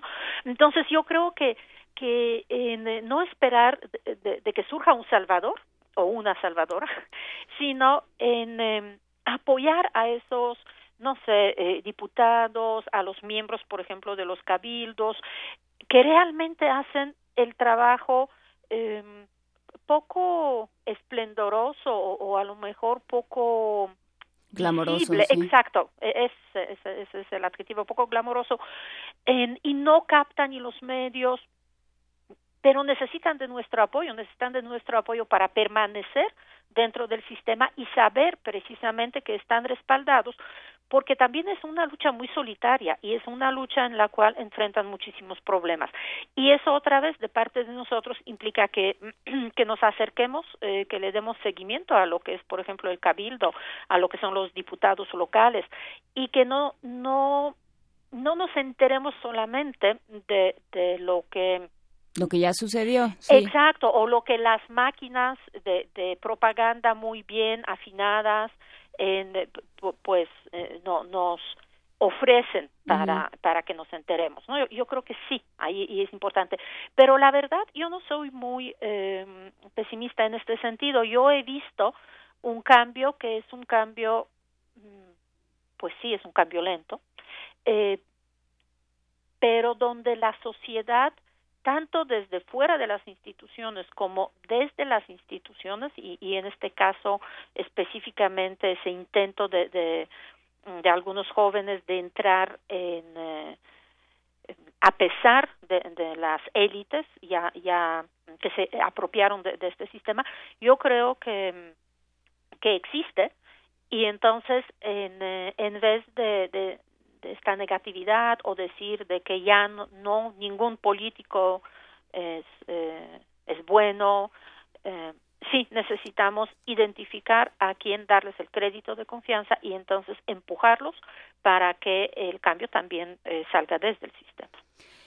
Y que y yo creo que insistir en esto de que es lento, ¿no? Porque porque de pronto llegan a tal a tal grado, o sea, la crispación aumenta, aumenta, aumenta y hay una serie de manifestaciones, y hay una serie de, de movimientos y de propuestas y claro, como, como la única respuesta dentro de estas mismas instituciones, es decir, sí, pero de poco a poco, porque nos tardamos mucho en construir este desastre, nos va a tardar, nos va a tomar mucho tiempo eh, paliarlo, ¿no? Y mientras eso, eso lo que dices es sumamente importante.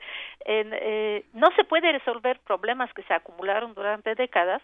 No, en siglos. En, en un sexenio, ya no digamos en tres años, ¿no? Entonces yo creo lo, que lo que tú dices es sumamente importante.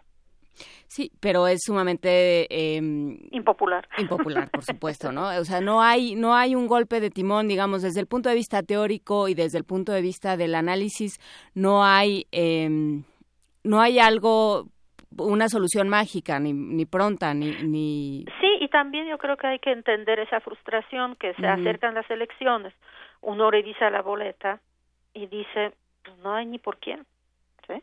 O al contrario, uno revisa la boleta y dice, bueno, pues a ver quién puede salvarnos en los próximos seis años. ¿no? Entonces yo creo que sí es importante no abandonar las instituciones, pero también eh, co como que ser críticos ¿no? ante um, ante los candidatos que, que, que se postulan, porque incluso los candidatos independientes, pues de repente uno revisa su, su discurso y es un discurso simplemente de crítica al, al, al establishment, ¿no? A, la, uh -huh. a las élites. Pero la cuestión es, eh, ok, ¿qué propones? Y no solamente en el sentido de lo que proponen todos, ¿no? De, de más riqueza, más educación, más salud y, y, un mundo perfecto, sino de una forma realista, decir, mira, a eso me comprometo porque es lo que puedo hacer en, en estos seis años, ¿no? Y nosotros, pues también aceptar que en, los milagros en la política no existen. Sí, pero también eh, también ejercer presión y también empezar claro. a construir estos mecanismos de vigilancia, de eh, pues de, de acotamiento del, del, poder político. Lo que pasa es que, claro, se salió de las manos. Cuando hablan de la gallina de los huevos de oro, bueno, sí, pero ya se sabía que eso, era finito. ¿Cuáles fueron las, las providencias y cuáles fueron las previsiones que se fueron tomando? Sí, y, y un poco también revisar lo que decíamos al principio, que finalmente, en, eh, eh, ¿cómo decirlo? Mientras ser político implique sueldos altos, entonces eh, es lógico que mayoría de los que aspiran por este cargo, por este trabajo, poniéndolo, este empleo, poniéndolo así, lo va a hacer por el interés económico. Yo creo que yo sé que es difícil porque pues finalmente en, eh, es una legislación que implicaría eso, ¿no? Que legislaran en contra de sí mismos, de sí mismos uh -huh. pero yo creo que que la la forma más efectiva de imponer un filtro a quien llega a, a los puestos de toma de decisiones es el sueldo es un sueldo digno pero es un sueldo que implique espíritu de servicio, que implique que yo voy a decir, ok, me voy a dedicar eh, a eso, eh, ¿cómo decirte? Mm, hay vocaciones, ¿sí? Yo, claro. yo creo que, que lo que vemos no, no solamente en, en, la clase política, sino en general en muchas profesiones, es que en, eh, las personas escogen una profesión porque dicen, ahí puedo ganar bien. Y yo creo que la cuestión es ¿Cuál es el objetivo de, esta profesión o de, desde ética, lo que es el concepto de bien interno? ¿Cuál es el bien interno de esta profesión? Entonces, en el caso de médico, pues el bien interno de, ser médico es cuidar la salud, no ganar el dinero. Y en el caso de la política es el buscar el bienestar de la sociedad, el bien común, buscar lo que son las políticas que sean las políticas que beneficien en, y, aquí pues podemos discutir si eh, a los eh, más desprotegidos o a todos por igual, pero ese debe ser el, eh, la, la, vocación detrás de, de, la profesión de ser político. Y pues estamos de acuerdo que con los sueldos que, que se cobran, el, la, la mayor motivación o la motivación principal de los que están compitiendo por o están empezando la carrera política es simplemente pues porque con unos pocos años pues ya tengo hecha eh, toda mi vida económicamente hablando. ¿no? ¿Y eh, hay eh, estudios, o sea, hay comparaciones, es posible hacer comparaciones con otros, con otros gobiernos en, en el tema de salarios? En, bueno, yo creo que en Depende eh, del nivel, mm, porque, por ejemplo, en el caso de, mm, jefes de gobierno eh, o de Estado, por ejemplo, cargos presidenciales, pues sí, de hecho se han publicado. En, eh, aquí la cuestión es que en general comparar los sueldos es un poco, ¿cómo decirlo? Mm, pues complejo porque eh, eh, no es solamente lo que las personas ganan sino también el costo de vida no entonces si lo ponemos en dólares pues claro tú puedes decir en México en, em, la vida es más barata no lo que llama atención por ejemplo en el caso de sueldos del presidente o por ejemplo de muy altos funcionarios que en eh, yo recuerdo que, que fue publicación del, del sexenio pasado, pero decían que el presidente de México ganaba más de lo que ganaba el presidente de Estados Unidos, cuando claramente el costo de vida en México es más barato, ¿no? Entonces ahí vemos que sí son sueldos, eh, no solamente nominalmente, sino relativamente sueldos más altos, pero ya lo que son cuestiones, por ejemplo, de diputados, por ejemplo, de senadores, ya no digamos a nivel de municipal, es muchísimo más complejo porque son diferentes estructuras y además después esta cuestión que estamos peleando, ¿no? Que una eh, cosa es sueldo y otra cosa son todas las prestaciones formales e informales, ¿no? acceso a eh, bonos, eh, eh no sé, o sea, toda esta cuestión que no está contabilizada siquiera dentro del sueldo. Y esas, eh, eh, evidentemente, hacen más. Eh, eh, pero yo creo que más que compararnos con otros países, yo creo que nos tenemos que comparar internamente, es decir, cuál es el sueldo promedio en México. Claro, México es un país muy desigual, pero en, eh, en el sentido, pues no sé, de, de lo que es la clase media en, eh, por, qué por principio se acepta que un político debe ganar más que un maestro o que o que otro tipo de prestador de servicios. Exactamente. Y, en, eh, y eso también, por ejemplo, en muchos implica, no sé, cuestión de educación, por ejemplo, ¿no? Que de, acuerdo al grado. O, por ejemplo, lo que son los riesgos que implica un trabajo. En, eh, y tantas veces que se eh, ha hablado de eh, lo que son ciertas profesiones que son como profesiones estratégicas en eh, eh por, ejemplo eh, maestros policías que, que mm, bajos sueldos provocan problemas o tienen externalidades negativas que son eh, sentidos por todos nosotros no entonces yo creo que que yo no digo otra vez yo no digo que tengan que ganar el sueldo mínimo no para nada pero yo creo que que un estudio de, de, lo que es el, eh, el sueldo, por ejemplo, incluso en, en las instituciones, pues un poquito eh, más transparentes, porque en las empresas también ese es el, mm, eh, el problema que que las empresas no son transparentes en lo que es el esquema de remuneración e igual la diferencia entre lo que ganan los gerentes y lo que ganan los trabajadores pues es una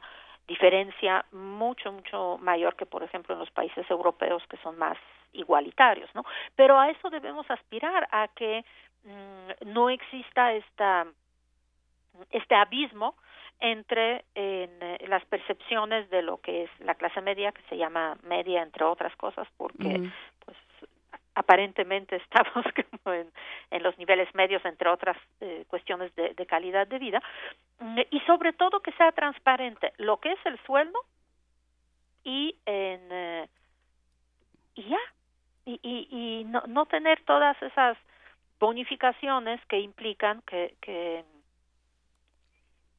mm, que la percepción o, o, que el nivel de vida o que los políticos no sienten el resultado o el golpe de sus propias decisiones porque eso se los cubre el, el erario público.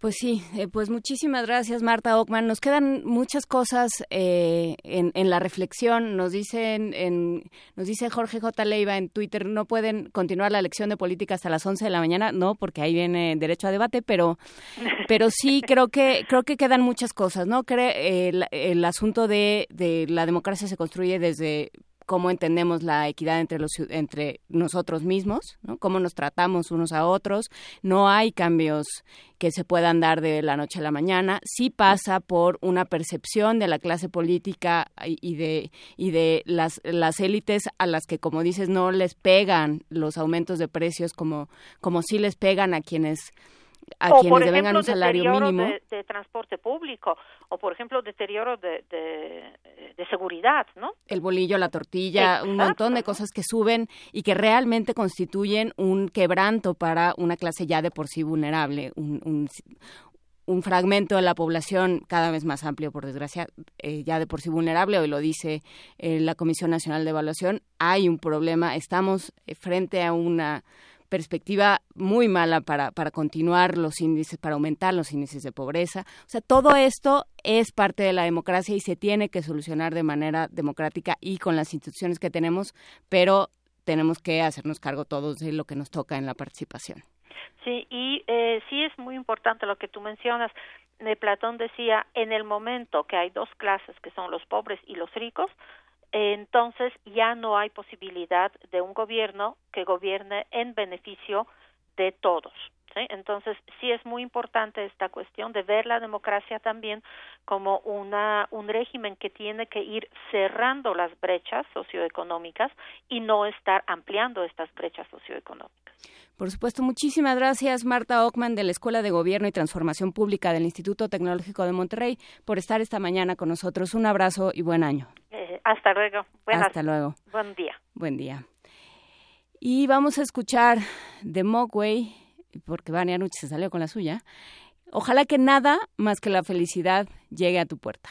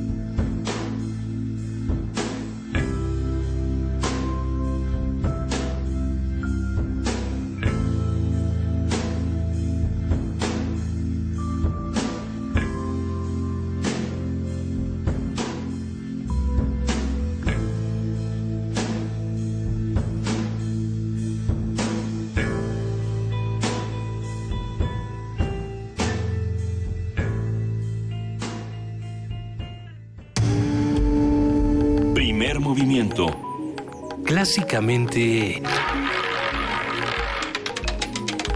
diverso.